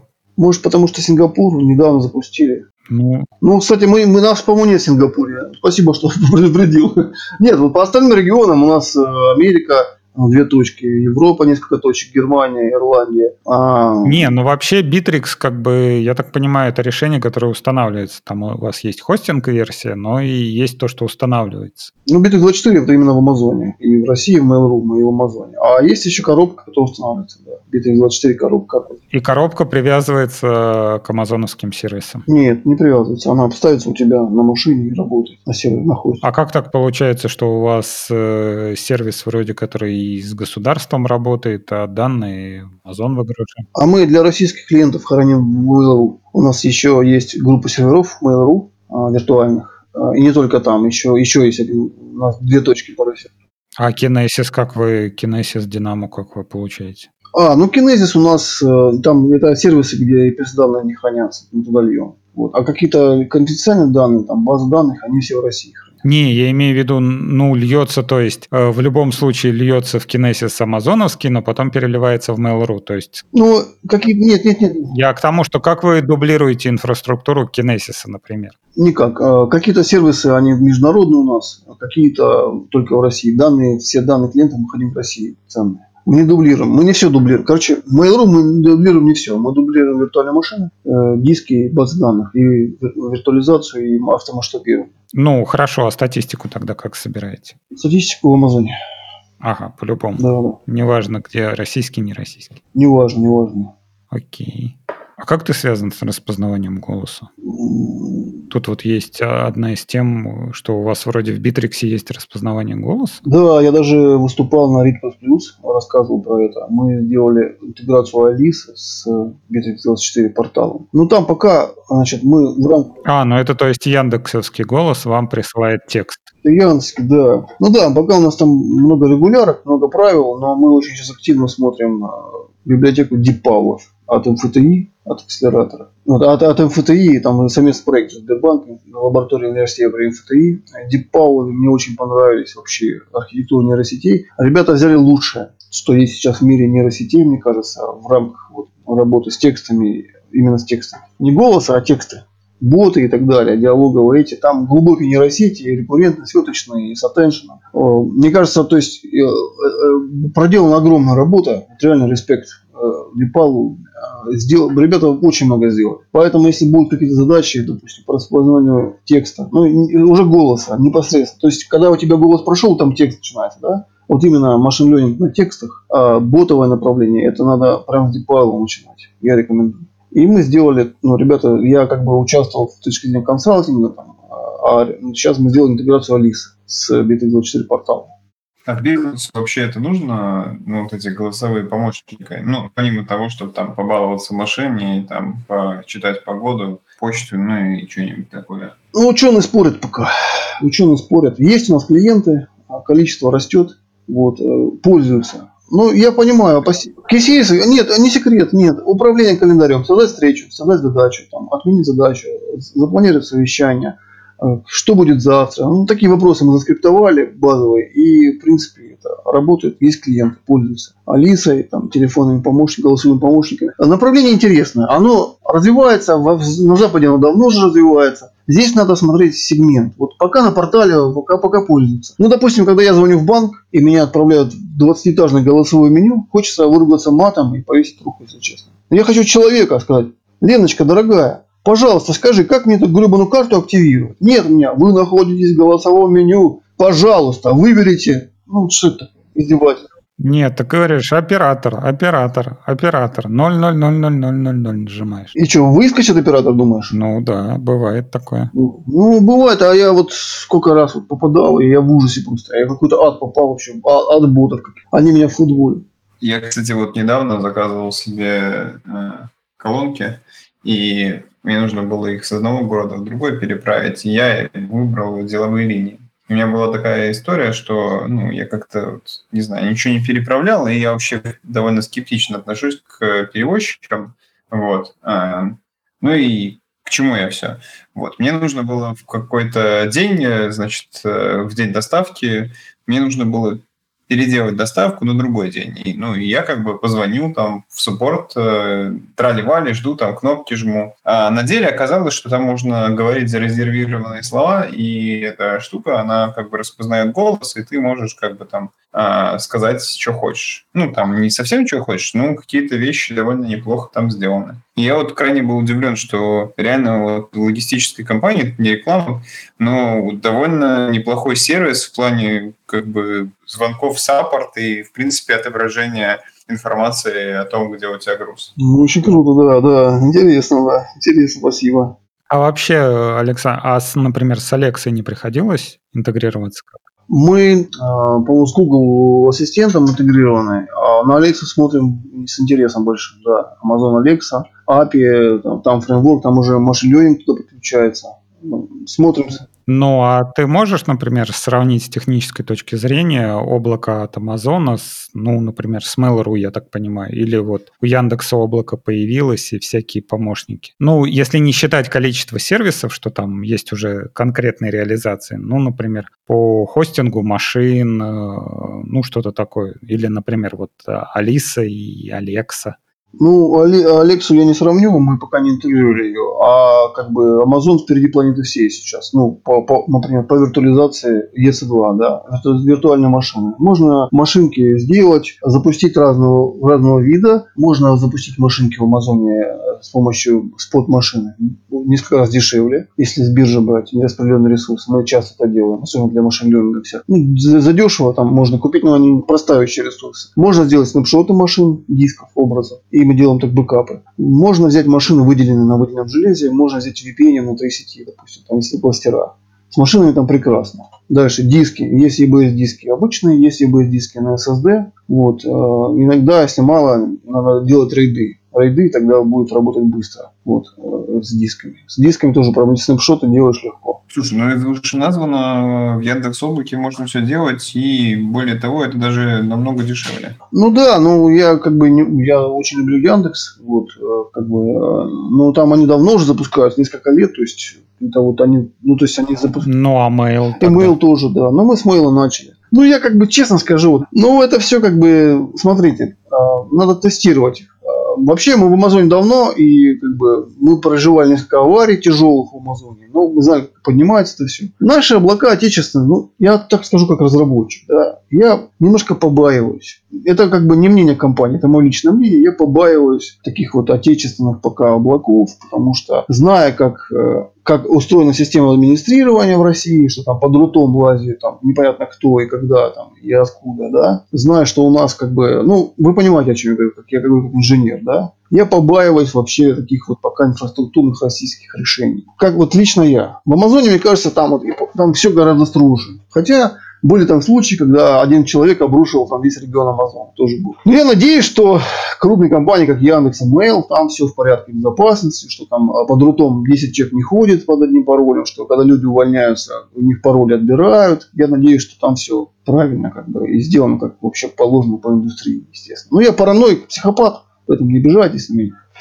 Вот, как-то так. Вообще странно, ты прям такая многогранная личность, и у меня складывается такое ощущение, это как какой-то типа сумасшедший гений работает на Гитлера на, над орудием возме... оружием возмездия. То есть, с одной стороны, ты говоришь, что вот телефоны, веб-сайты, это все дрочерство, это все говно какое-то, не надо на это время тратить но при этом ты этим занимаешься, делаешь э, голосовые помощники, которые еще конкретное задрочество. При, потом ты говоришь, что ты ватник, и на госслужбе очень много людей, которые работают. Но что-то русский я не хочу облака пробовать, и вообще говно какое-то, и у меня такое предвзятое отношение к этому. Как в тебе это уживается вообще? Ну, это ли, это, не знаю, не знаю. Ну, смотри, нет, Bittrex, продукты Bittrex, они страшно прагматичны страшно прагматично. Bittrex 24, вообще весь Bittrex сам по себе, это очень прагматичный продукт, очень прагматичная компания. Они, это как огнестрельное оружие. Вот ты там, допустим, занимаешься, или я занимаюсь самурай,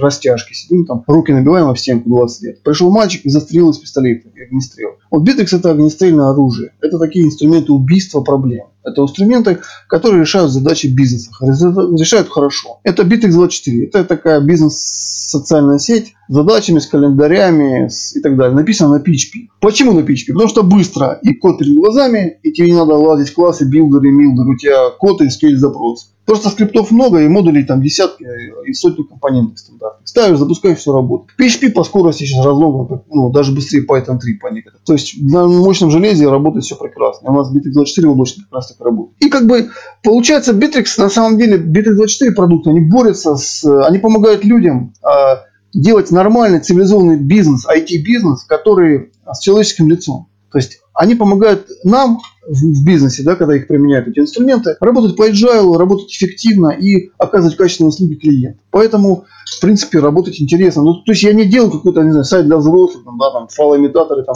вылазят из экрана. Я не этим занимаюсь. Хотя, может быть, это тоже интересно. Я делаю...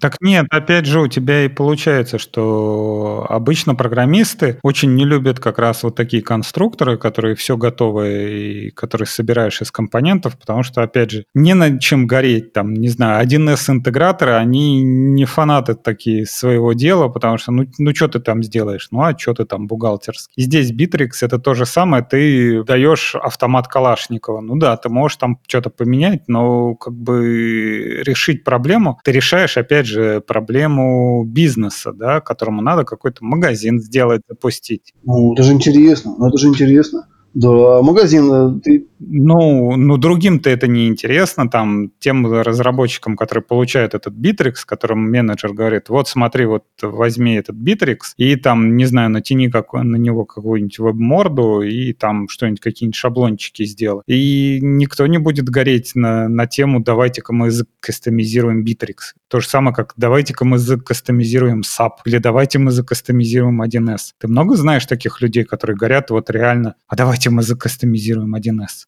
Надо тут первое, надо знать, что курить. Второе, надо э, как бы, мотивировать себя, короче, ну, задача именно сделать проект, решить задачу клиента, бизнес-задачу на конструкторе. Это тоже интересно.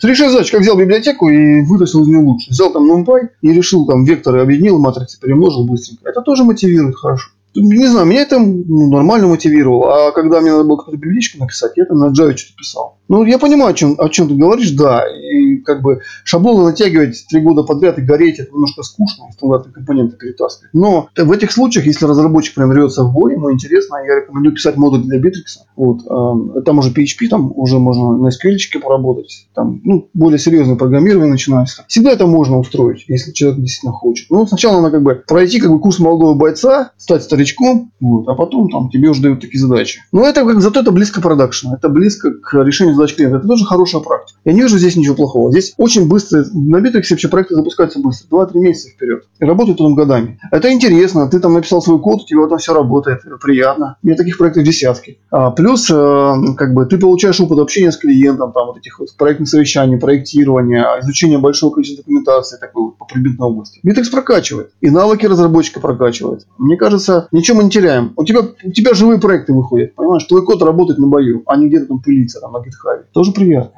Ну хорошо, а как, э, а почему ты решил, что Bittrex это качественно? Вы как-то занимаетесь качеством конкретно?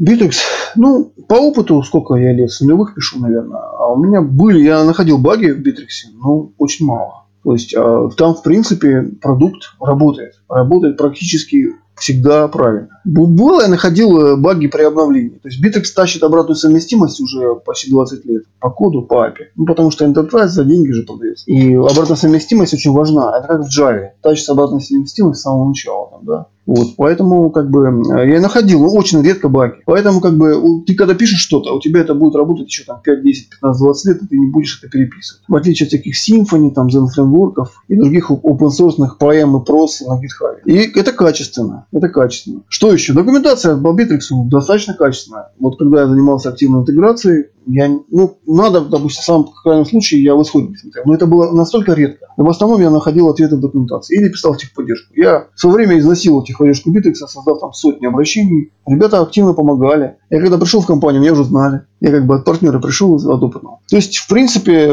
к качеству вопросов нет. Да, нет там какого-то строгого, красивого там ООП, там билдеры всякие, там как красиво там все в Symfony, допустим, сделано. Но у нас такая система, то есть она, мы, там нет, ну, нет, ну как бы мы не стремимся сделать объекты ради объектов, чтобы было там красиво там, для, для всего. Ну, хорошо, а как вы этого добиваетесь? То есть у вас есть какой-то такой процесс разработки, я так понимаю. Ну да, Scrum. есть. Ну, ну, везде есть скрам, Ну, а почему именно конкретно у вас Текучка. получается так Теку- какое-то качество? Низкая текучка очень. А дальше. Люди очень хорошо знают код. Каждый там, люди разбиты по модулям. Много лет каждый занимается своим модулем отдельно непосредственно. То есть такого нет, что все переключают, там публичный дом какой-то такой. Вот. Дальше тесты ребята пишут а, к модулям. Ну и как бы э, э, мы делаем пререлиз на партнеров. То есть партнеры помогают бету тестировать. Плюс еще культура качества написания кода в компании. Минималистичный код. Стараются писать. Минималистичный, ясный, очень ясный код. Чтобы открывался, он читался хорошо. Вот. Я думаю, из-за этого. Ну и сама атмосфера в компании. То есть э, у разработчиков атмосфера очень позитивная, креативная. То есть там никто не орет. То есть так, нет такого, вот депресс-менеджер какой-то прибежал, там наорал. Такого вообще нет. Вот э, корпоративная культура компании, она позитивная. А, делается все, чтобы человек раскрылся, чтобы он выложился, чтобы он как бы сосредоточился. И мне кажется, это очень сильно влияет на качество. Ну, ты в одном из своих выступлений говорил, что очень тяжело найти таких людей, которые могут заниматься качеством. Как э, удалось это сделать в Битриксе? Ну вот я не, не занимаюсь, например, качеством контроля разработки. Я вот контролирую качество внедрений э, корпоративных. У меня должность так называется. Вот. Ну, не знаю, я вот как я решаю задачу у себя, да, вот в наших проектах крупных enterprise. А, Выстраивается процесс. Я выстраиваю процесс с метриками. И все. И говорю, вот есть метрики объективные, есть процесс, давайте вот по нему двигаться. И про- И процесс, он экс- экспертно построенный. Мы обязательно проектирование у нас, аналитика. А мы выделяем достаточно времени на анализ предметной области, на, коммуникации. Затем пишут тесты партнер при создании интеграции. Ну, хорошо, ну метрики. Например, начнем с метрик. То есть, например, количество строчек кода. Нет, нет, мы меряем количество компонентов э, стандартных на Bittrex, используем нестандартных компонентов, количество SQL запросов в режиме кэширования без кэширования, то есть мы более бизнес-метрики, количество э, включен ли кэш, количество запросов э, в кэше, э, не в кэше, во время в PHP, в MySQL, такие метрики. Мы создаем табличку компонентов. Ну, по сути, процесс становится прозрачным. Вот. Самое страшное, что может случиться, это, например, разработчик накосячит в каком-то одном компоненте. Ну, ничего страшного, он бы выявится, его поправит. То есть, довольно простой процесс, максимально прозрачный. Вот. И мы контролируем метрики ключевые на, на, на итерациях. Где-то больше итераций, где-то меньше. Обязательно потом проводим нагрузочное тестирование, выявляются косяки, исправляются. Обязательно проверяем на, на- потом на, на кластере. Мы там в основном у enterprise кластера на Bittrex. Мы проверяем а, значит, наличие системы мониторинга на кластере, Nagios, Zabbix. Я с теста проверяю, там десятки тестов стандартных. И, в частности связано с вебом, там, с MySQL, с Apache, с. И э, аналитика, чтобы собирала. Мунин или, или Капти. Да, процессор, память, сеть, диски, запросы к базе. То есть аналитика по времени размазана по дням, по месяцам, по, там, по годам. Это, и в принципе, вот э, потом еще 2-3 обращения к нам возможно, трясет при нагрузках. И в принципе потом э, проект приходит в нирвану. Все хорошо. Мы выставили процесс, прокачали админов, и дальше, в принципе, ну, иногда они там раз в несколько, ну, раз в год там обновляются это чаще. Иногда нас подключают. А так все. Так Евросеть работает, так работает там Эльдорадо, там, и другие крупные. Вот МТС не- недавно обновляли, shop там МТС. Так работают крупные компании, вот крупные клиенты, и у них все хорошо. 27 UA я в Украину ездил два года назад. Очень крупная сеть, эпицентр. На Битриксе развернулись ребята. Вот, я туда поехал, мы там вместе с партнером настроили процесс, а, несколько недель интенсивно коммуницировали, сейчас работают все как бы довольны, проблем нет, Битрикс работает, магазин, бизнес работает, магазин работает, контейнерчик 4 смены работает. В принципе, то есть вот, вот процесс настраиваешь и все. То есть если там Деминга читать, да, важный процесс, качество, настраивается процесс, экспертный процесс, правильными вехами, правильные инструменты, и все, и дальше все идет. Редко потом кто обращается, проблем обычно не возникает, все хорошо. А, ну ладно, сейчас, я думаю, мы уже осветили все темы, которые собирались обговорить. Хорошо. Олег, Сева. Да, думаю, да, получилось очень позитивно. Э, Спасибо, Александр. Э, Мне очень понравилось слушать в этот раз, да. В плане, Мне всегда нравится слушать, но вот в этот раз прям, прям бомба. Ну, Спасибо. По-моему, это был один из лучших наших выпусков. Никто не ожидал, куда это нас всех заведет. Да, никуда, слушай, ну куда заведет? Ну, я, я очень близко воспринял то, что программирование – это штука духовная, и надо духовно, короче, просвещаться. Вот, это мой вывод с этого выпуска. Э, Помогает, да, помогает гореть. Помогает. Lightman.ru, посмотри сайтик, очень рекомендую. Ну, он такой для, для он, ну, такой, там логика, там интересные статейки такие, ну, вообще, мне очень нравится. Когда мне тяжело, я туда смотрю и сразу загораюсь опять. Тут э, в чате пару раз спрашивали, что э, Галилей-то тоже горел, как бы, и все остальное. Слушай, ну, здесь... И сгорел. Здесь как бы, ну, вообще я очень люблю науку. Э, наука – это истина. Это Христос сам говорил, что я есть путь истинной жизни. И как бы, а там же там уже церковь уже начали костры, там, еретики и так далее. То есть, на мой взгляд, духовный путь – это путь истины, путь ученого. Путь Фомы, когда ученики собрались и говорили, Христос воскрес, а Фома сказал, идите, идите в жопу, я пока не увижу, пока пальцы не воткнул в руки Христа, я не поверю. И Христос явился и сказал, ну иди сюда, чувак, давай втыкай пальцы, блин. Он воткнул, говорит, теперь верю. И Христос сказал, блажен не видевший, но уверовавший. То есть, э, как бы вера, то есть наука, на мой взгляд, она же тоже, как мы пытаемся найти истину в жизни, в математике, физике, в программировании. И когда мы пишем код, мы хотим написать чистый код без багов. Это тоже правильно, это путь к святости, это путь к вверх, это путь, как бы, принести максимальную пользу клиентам. Это хороший, честный, святой путь, путь джедая. И здесь, как бы, я не вижу противоречий. Ну, Галилея, кто там его сжег? По-моему, кого там? Галилея да? Его сожгли за то, что он сказал правду, да? Ну да, так было. Не, не Галилея, Бруно, по-моему. Бруно, да, и, по-моему, Галилея тоже. Ну, я, да, я не помню. Ну, короче, там... Не, он, по-моему, старенький кончил там.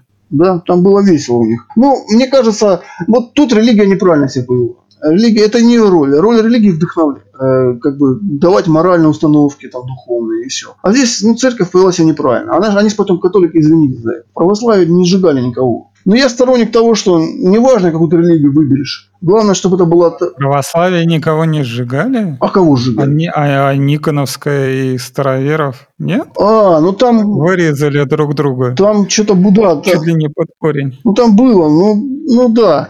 Мне кажется, дело даже не в религии, дело ты, ты сам для себя просто посмотри, что есть вот, из интереса. Мне Кабала нравится, она очень добрая, светлая, там ада нет вообще. Ну, это как бы такое, это надо просто открыть и посмотреть. Вот э, восточное направление, допустим, там я немножко не согласен с ним, потому что там не зажигают людей. Там, ну, смотря, смотря куда. Тантра, например, там работа с энергиями, там интересно. Вот, какая-то вот. А вот некоторые разновидности йоги, допустим, они тебя из мира забирают. Но с другой стороны, кришнаиты, допустим, они, вот если посмотреть, у нас даже партнер из кришнаит у нас в Битексе, они очень интересные ребята. Я сначала думал, что они сумасшедшие, а потом когда почитал, пригляделся, это очень серьезное направление, очень глубокое. Это тысячелетняя у них там ведическая вот эта вся культура, и у них очень много среди них хороших бизнесменов. Это все как бы здоровые такие способы, короче, развития. И даже Джобс, он же тоже же ездил на восток, да, вдохновлялся. Ну, это там уж там New Age, там вс- микс всего уже. Там уже, да? Да. Ну, короче, классические направления религиозные, они зла не принесут, не принесут. Они только о добре осязают. Они о том, как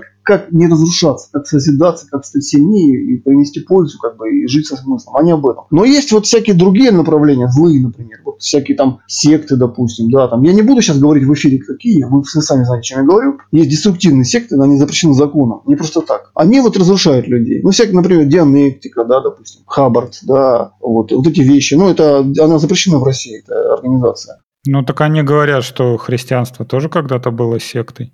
Да, но ты понимаешь, э, они чему учат? А у них вот если почитать, они учат разруш... разрушению. Там такие практики злые, ну как бы сказать, деструктивные. Не просто так. А религия настоящая. Ну а как ты поймешь э, деструктивные не деструктивные? Кому-то не нравится, что ему кадилом машут и это, кисточкой по лицу. Ну это надо, надо, надо, надо ознакомиться. Коучинг, вот э, если это тебя развивает, если ты не, не вредишь окружающим, если ты чувствуешь себя спокойным и сильным, это верное направление. Вот. Да, не знаю, взять, мне кажется, Столман, он, в принципе, не хуже, да. Ну, как бы вот такие вот, не знаю, взять этого Дуга Кутинга. Мне кажется, вот такие разработчики, да, которые вот они горящие, они очень внутрицелостные, они добрые, как бы, они... Я не думаю, что, допустим, не знаю, Дуг Кутинг, там, не знаю, там, не знаю, насилует маленьких детей там по вечерам. Мне, кажется, он просто он пишет код, потому что он человек столько кода написал там, Люцен. А тебе не, не знакома такая фамилия Бугаенко? Э, Знакомо, Егор Бугаенко. знакомо. Слушай, я Вот говорят, он реально насилует там детей по ночам. ужас. Э, Не, не, не стал. Ну, есть там разработчик Razer FS, там, жену там зарубил топором. Ну, бывает, ну, человека да, отвлекали от кода, у него, может, тесты не сыпались, короче. А жена там подошла, что-то, ты там, там, иди там подмети. Ме-ме-ме-ме-ме, да. Не знаю. Я, я верю, что вот люди, которые горят, вот им это интересно, но они как бы, ну, они к святости подходят постепенно. Вот как бы, вот они такие становятся, ну, целостные, что ли. Я верю. Ну, я, во всяком случае, встречал такие вот, я, у меня есть вот история нескольких ребят, разработчиков, да, вот и в Битриксе такие ребята работают, которые давно. Они очень светлые. Они уверены в себе, они, они боятся открыть исходники, что-то поправить, потому что ну, они видят, они видят код, они внутри как бы этого. Они постоянно, у них план чтения есть, они работают с технологией, там, языки копают. То есть очень позитивные люди такие. Вот. И как бы они уже там, кому-то за 40, допустим. Там. Ну, то есть я не боюсь, что мне за 40. Ну что, ну, я там, ну как бы, и что и чё такого? Я стал более мудрым, там, я больше книжек прочитал. У меня еще план кни- книжек еще впереди, как бы, я еще спринг, блин, хочу для себя. Я все-таки хочу понять, для чего он мне. Я, у меня такая цель в жизни. Я пока не понял, у меня там, у меня еще все впереди, как бы. Я в полном позитива.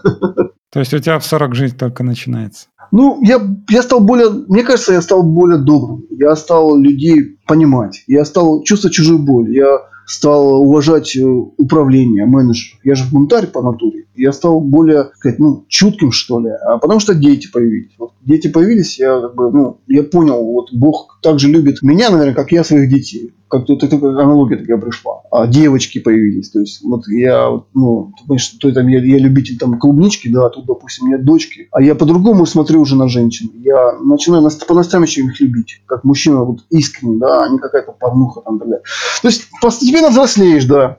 Постепенно взрослеешь. Ну, седина уже, наверное. Ну, на этой замечательной ноте, я думаю, мы будем прощаться. Итак, с вами были Александр Сербул. Да, коллеги, э, обнимаю вас, э, желаю хорошего настроения и вдохновения во всех проектах наступающих. Всеволод Брикелов. Всем спасибо, всем хорошего э, дня, вечера, утра. Олег Чарухин. А, да, это я. Всем желаю переслушать этот выпуск несколько раз. И всем пока, наш спонсор. Привет, парни! Это шоу выходит при поддержке хостинга SpaceWeb. SpaceWeb — это счастливый лотерейный билет в мир хостинга вашей мечты. И, о боже, этот их клевый паук на логотипе! Ну все, хорош. А теперь настало время проверить индекс ВДСности SpaceWeb. Индекс ВДСности — это точнейший показатель крутости виртуальных серверов. Итак, SpaceWeb. Значит, ВДС на КВМ. Хорошо. Серверы с SSD-дисками? Есть. Размещены в России? Есть. Это, кстати, важно. Не забываем про FZ-242. Да еще и цена от 299 рублей в месяц. И это за сервер с двумя ядрами, гигом оперативки и хардом на 10 ГБ. ВДСность SpaceWeb зашкаливает. Плюс бесплатная защита от DDoS, 2 IP и автоустановка ASP. Ого-го, да это настоящий Мерседес среди ВДС. Помчали!